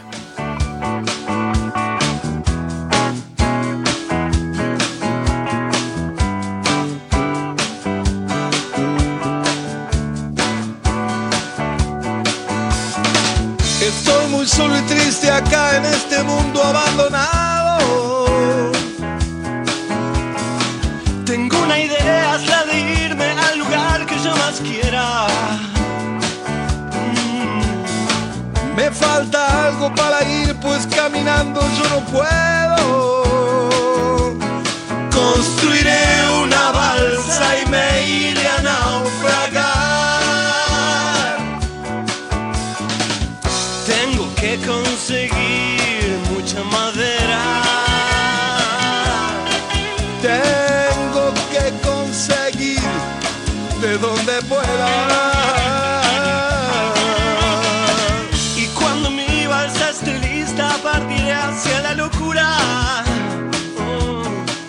Y la verdad que la entrevista con, con Verónica, la psicóloga que estuvo hablando con nosotros, fue para mí una, apertura de mente impresionante porque eh, uno escucha muchas veces como que una disciplina no puede estar integrada por otras y hemos aprendido muchas veces a, expulsar otras situaciones que le suceden a la gente y encerrarla también nosotros en nuestras profesiones a determinadas cuestiones. Entonces me pareció eh, realmente muy, muy educador para mí eh, en cuanto al conocimiento de la psicología y a la humanidad de esta, esta profesional que tiene una trayectoria enorme y una formación tremenda. Tremenda. Los invito a visitar la página LIC Verónica Belaustegui, LIC como licenciada, o sea, L-I-C Verónica Belaustegui. Búsquenla por internet, ahí se van a poder contactar con ella y si no, después este, van a poder escuchar el teléfono realmente es importante no quedarse con, con ese naufragio, ¿no? Como dice la, balsa. A veces queremos naufragar o, o nos empeñamos en naufragar queriendo salir nosotros solos y necesitamos ayuda, pero no nos animamos a pedirla. Yo te animo a que la pidas, a que pidas ayuda. Aprender a pedir ayuda es una parte importante de nuestra vida y saberla pedir también. En un ratito vamos a estar comunicándonos a Italia con Carlos Dios, que ha hecho de este tema carne propia.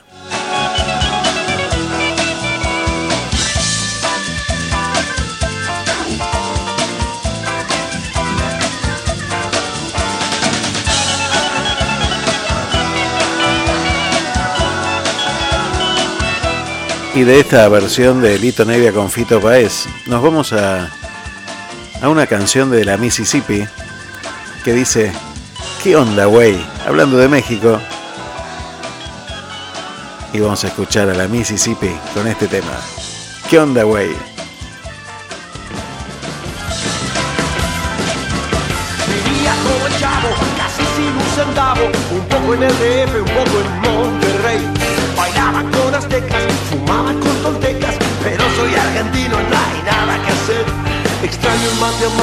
la yerba te la encargo. Tráeme, hey, onda, güey, qué onda, güey, pero qué onda, güey,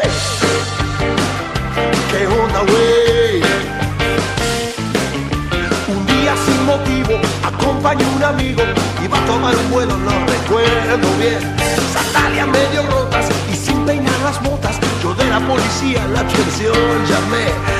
Usted es uruguayo o argentino, usted está fuera de la ley. ¡Hey! ¿Qué onda, güey? ¿Qué onda, güey? Pero qué onda, güey?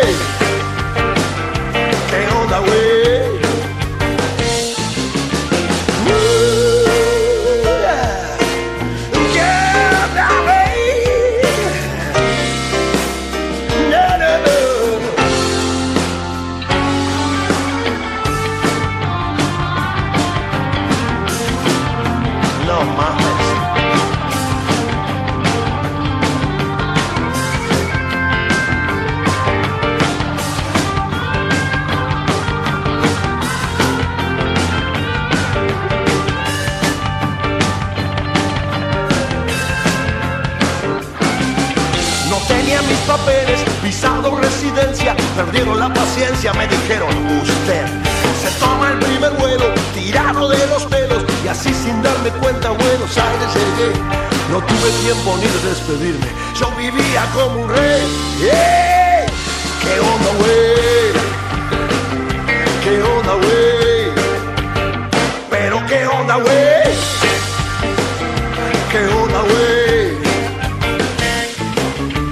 Todo lo aprendido, lo tengo bien sabido. Nahuales y llamanes me enseñaron a ver. De eso no me olvido, mi México querido. Pero dijeron vuelva y tuve que volver. La tierra se comparte con hermanos, no se roba con la ley. ¡Hey! ¿Qué onda, güey?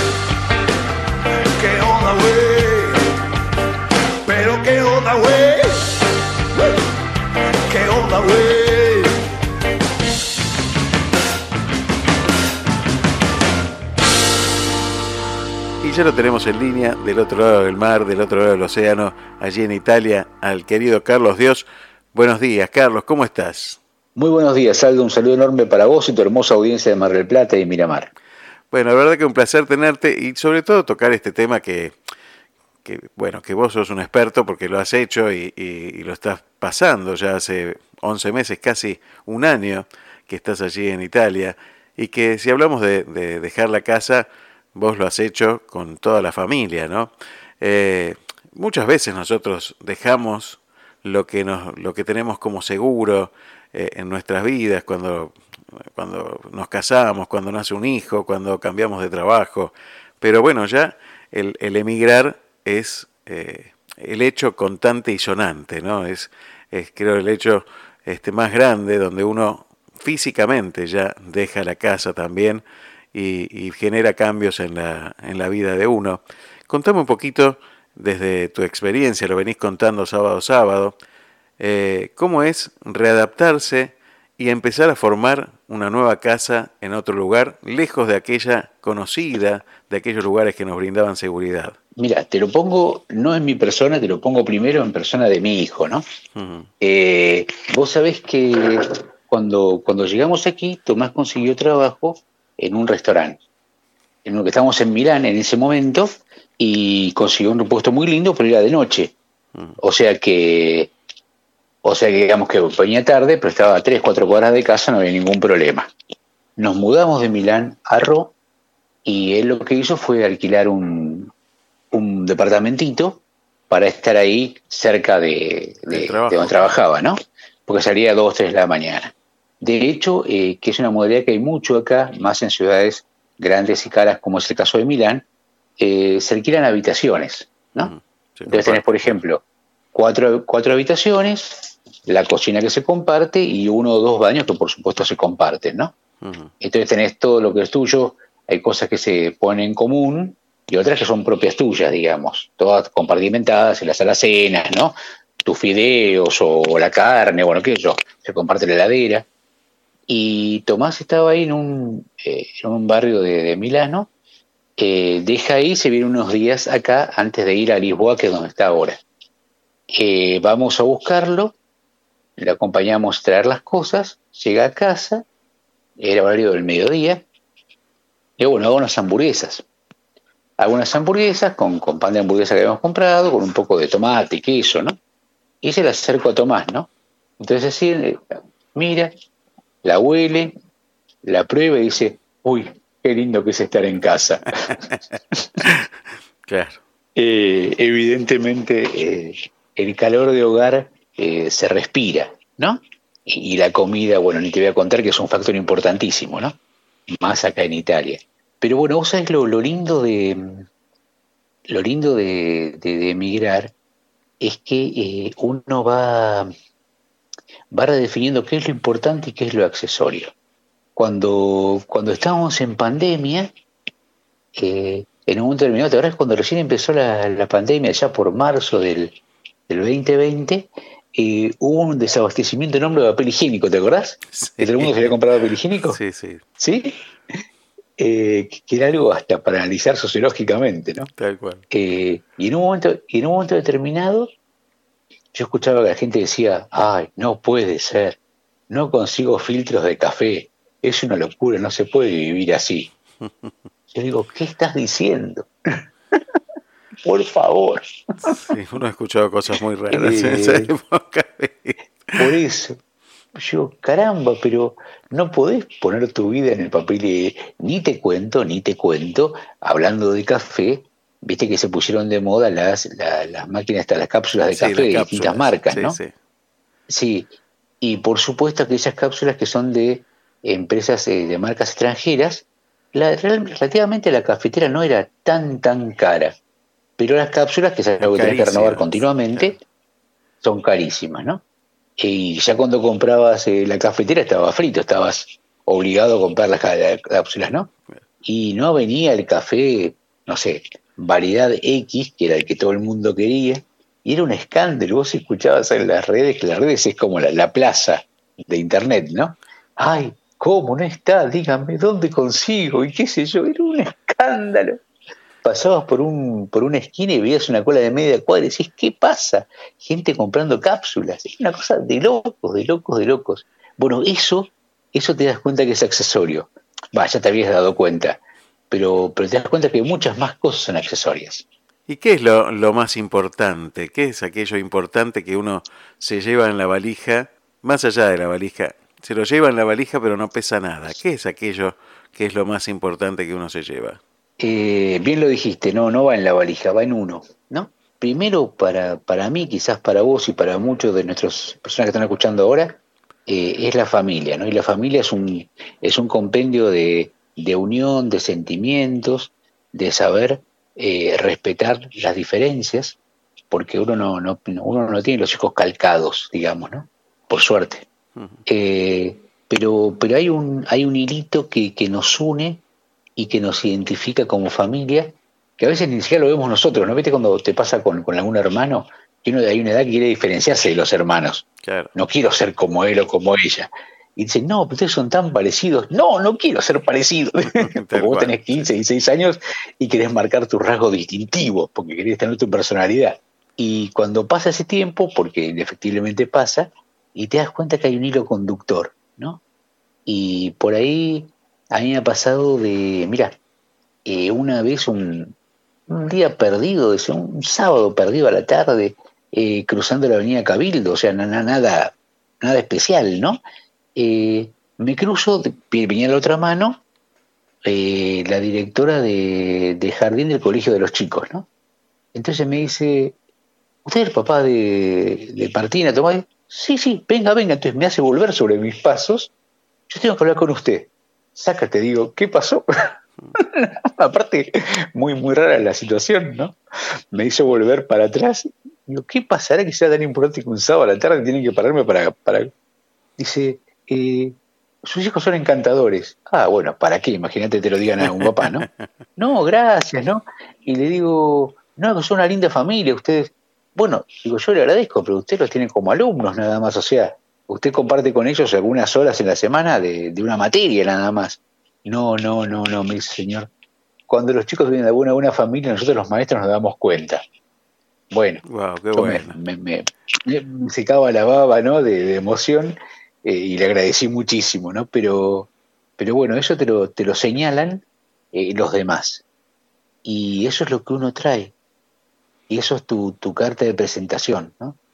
Eh, hoy hoy inclusive en las empresas, eh, viste que uno siempre estaba preocupado. Atrás cuando éramos chicos, nene, aprendí a escribir a máquina porque Sí, es muy sí, sí. importante cuando salgas a trabajar, ¿te acordás? Sí, totalmente. Y, y yo, yo iba a un colegio, un bachiller que teníamos, teníamos mecanografía y era un golazo, salíamos siempre con un punto más, porque ibas a pedir trabajo y sabías escribir a máquina.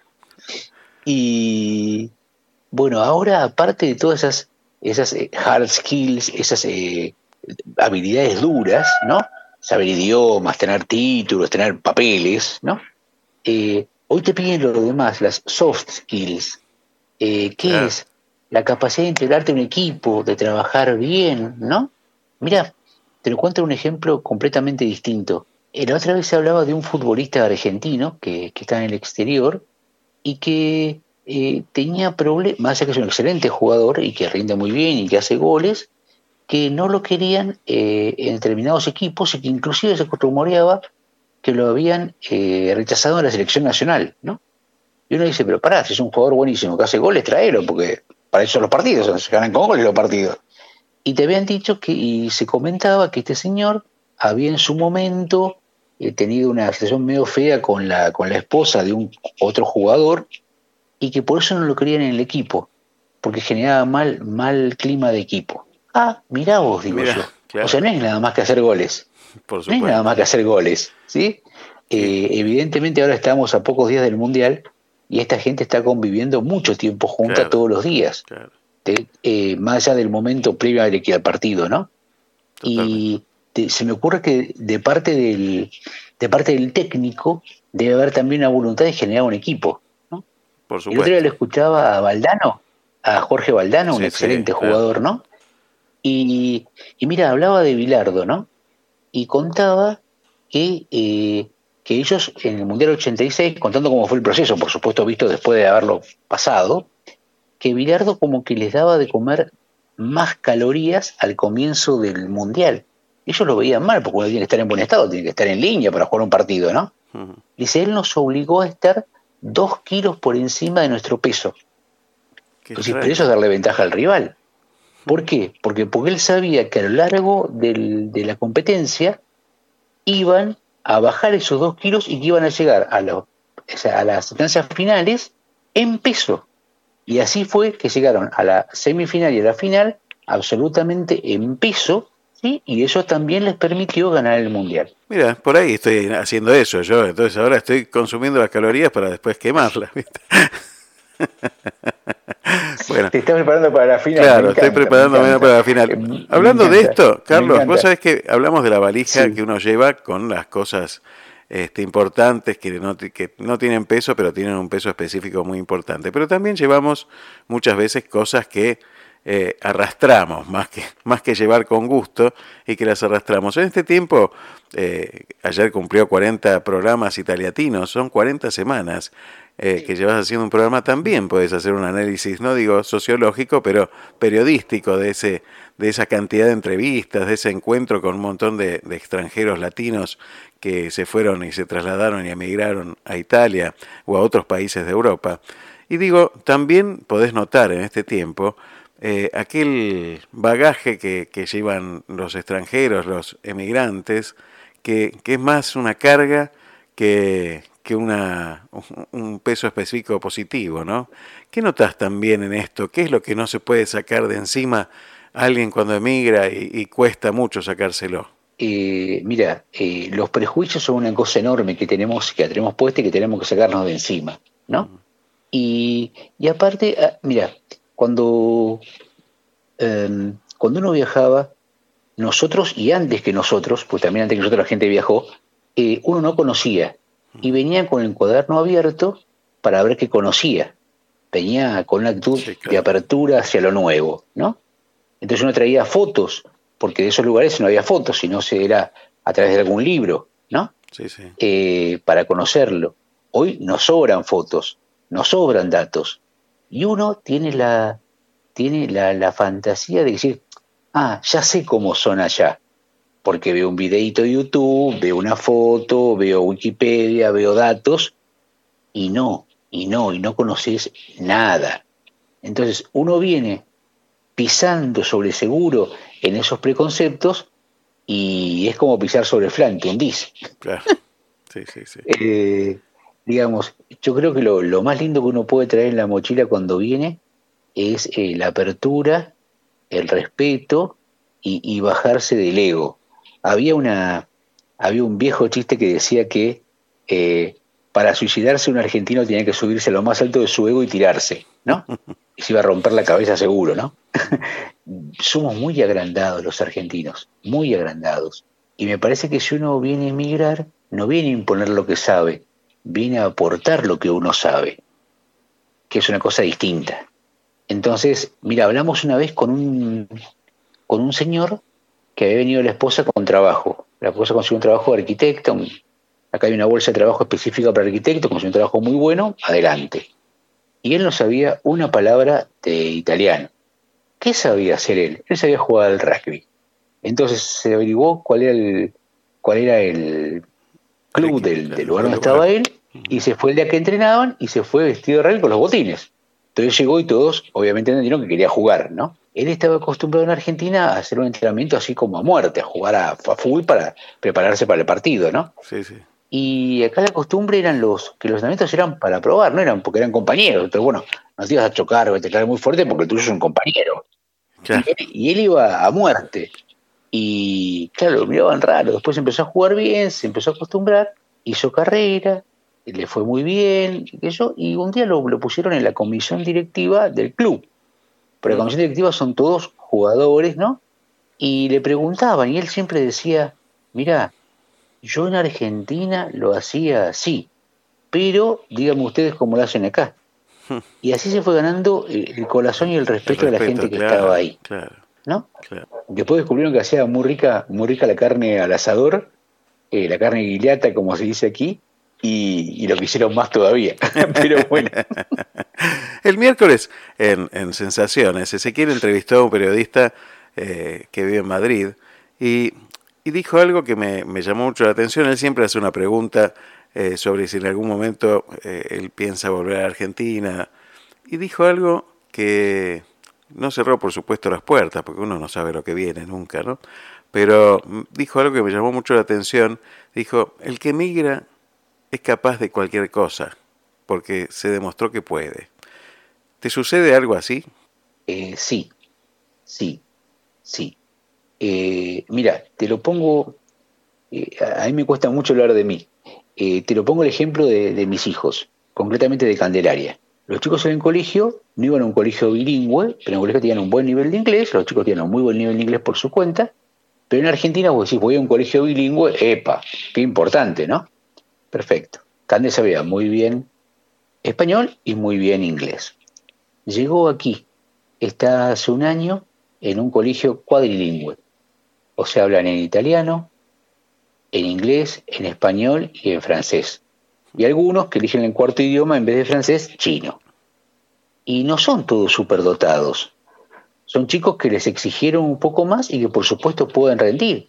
Ella jamás se pensó, ella hace tres años que iba a hacer un hablar cuatro idiomas y se mataba de risa. Pero acá lo vino y lo hizo, o sea, acá se propuso para más. En vez de, de nivelar para abajo, nivelan para arriba. Y es una diferencia conceptual absoluta. Que vos te puedas probar que podés hacer más cosas. Eso, eso como, como persona te genera un cambio interno revolucionario. ¿Cuál es el límite, Carlos? El límite te lo pones vos. Absolutamente. Clarísimo, clarísimo. Me, me, dejaste un montón de temas porque si bien hoy eh, hablamos con, con, la licenciada Verónica, este, la verdad que vamos a comprometerla para seguir hablando de estos temas. Me parecen recontra interesantes. Salen en cada charla que tengo contigo y, y, y con, con, Charlie.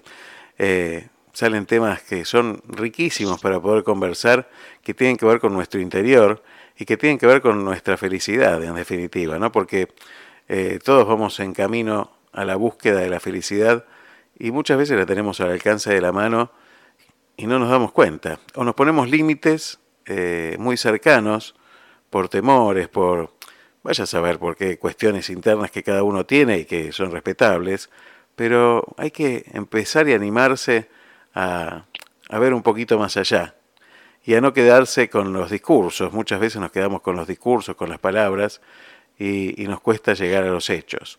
Eh, ya no solo hablo de, de, la Argentina, que, que, en esto es mucho ejemplo, ¿no?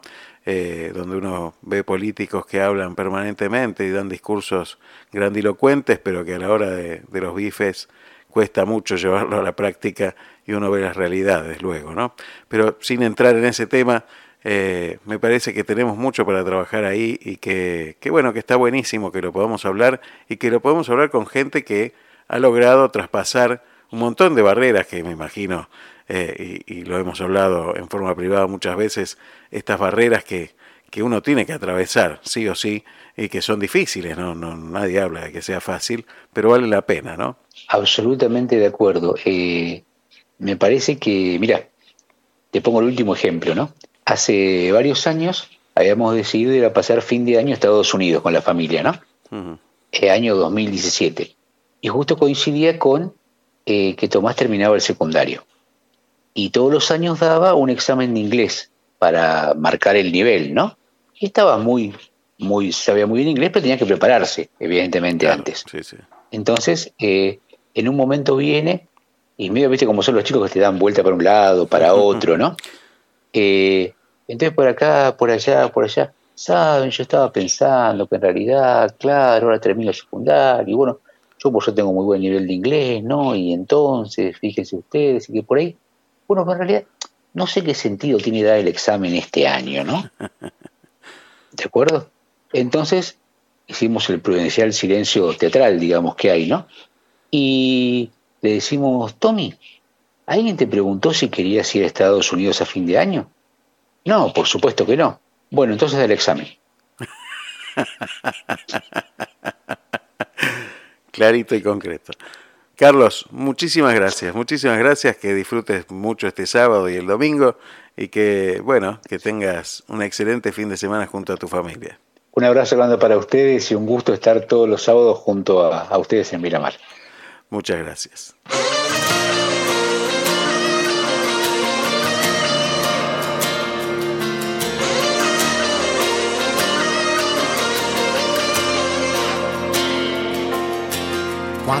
Cambios que vivir, pero tenemos que seguir tomando cada día como viene. La lluvia, el sol nos mirarán en vilo como acróbatas, que ni el miedo al salto les detiene.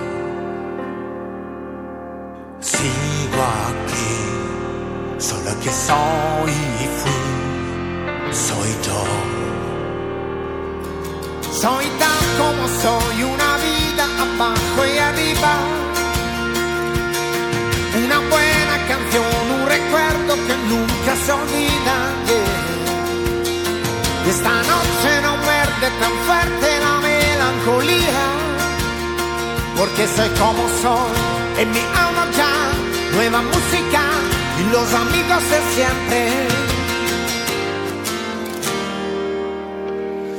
ya sabes que es mejor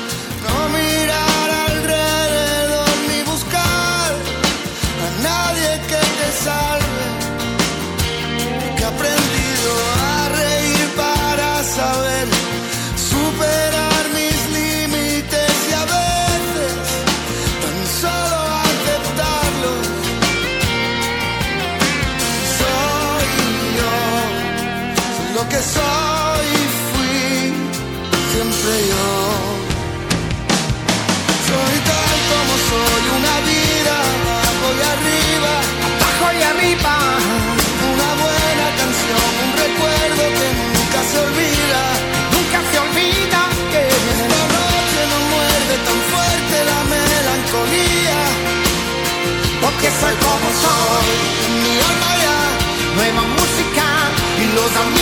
siempre ojos señales del cielo. Mañana qué es lo que seremos. Con algo de más, ser feliz con menos. Siempre yo. Abrazo las cosas que amo. Y el corazón viaja liviano. Con algo de más, ser feliz con menos. Pero este soy yo.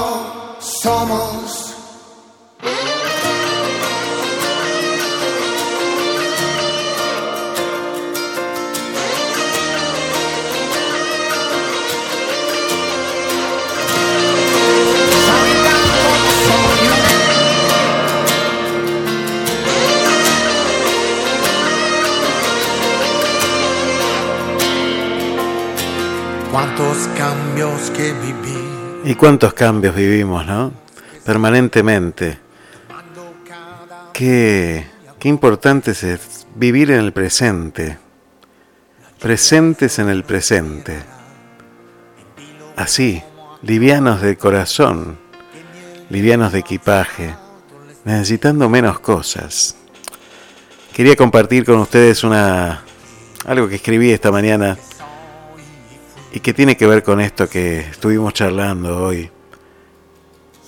Y para cerrar este programa quería leerles esto y compartirlo con ustedes para, para que entendamos que, que en realidad los límites los ponemos nosotros. Que nos vamos poniendo barreras unos a otros, nos vamos complicando la vida unos a otros. Y es difícil este mundo, un mundo donde cada vez hay más guerras, donde la amenaza es permanente, donde muchísima gente muere de hambre, muchísimos niños pierden a sus padres. Un mundo que es a todas luces injusto.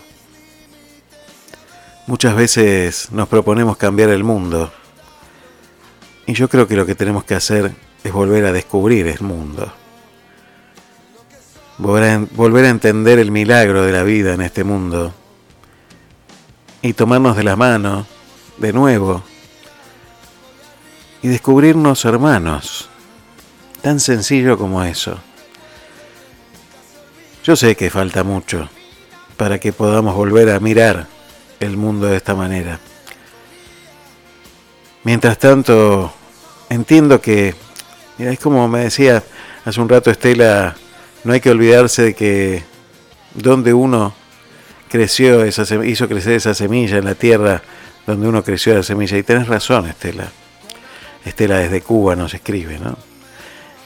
Y, y yo creo que sí, que uno no debe olvidarse de la tierra donde comenzó a germinar esa semilla. Pero como esas plantas que uno trasplanta, que siempre llevan un poco de la tierra del lugar donde estaban. También nosotros vamos llevando a cada lugar donde vamos un poco de esa tierra. Porque eso somos, eso somos. Y eso muchas veces nos genera situaciones de, de dolor, de desarraigo. Claro, a ese árbol que uno trasplanta, también le duele la raíz.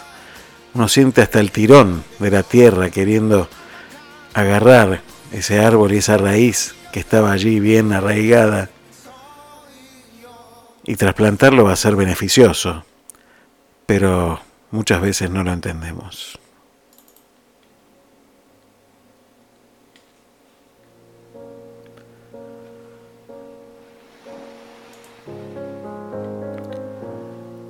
Nostalgia de ver partir la tierra detrás de la memoria. Allí donde escribiste cada renglón de cada historia. Dejar, soltar, iniciar vuelo, despegarse del arraigo de ese suelo, de aquel árbol tan pequeño. Dejar de arrinconarse en las esquinas del encuentro. Partir un poco es partirse. Partirse en pedazos que se rompen. Pero es también semilla que se esparce con el viento. Una ilusión que despliega en todo tiempo. Una esperanza de ser lo que no ha sido. Y llevar consigo un horizonte se dibujan fantasías de recuerdos que no existen, que vuelven sin querer volver y se resisten. A veces miras las alas gastadas, tal vez fueron las tormentas, o tal vez tenerlas demasiado tiempo en tierra. Brotan los miedos de caerse y perder en un momento la cordura por un efímero sueño que se esfuma. Ruedan las horas en barrancos. Se escapan entre los dedos los instantes. No es de soñador navegar entre papeles, sino ir dejando las huellas en la arena. Ver aquella tierra que se marcha no es perderla, sino entender que siempre fue mucho más amplia.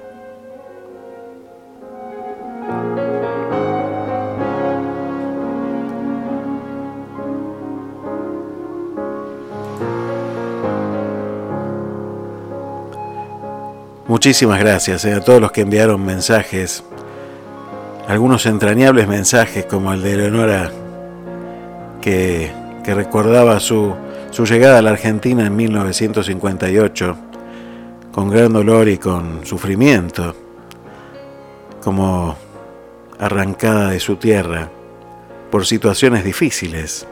No siempre uno elige el irse de un lugar, a veces no le queda otra. Y nuestro país tiene abiertas las heridas también en este sentido. Yo creo que es hora de encontrarnos, de aliviar el peso a los demás, de que nos sigamos tendiendo una mano y de que sigamos creciendo.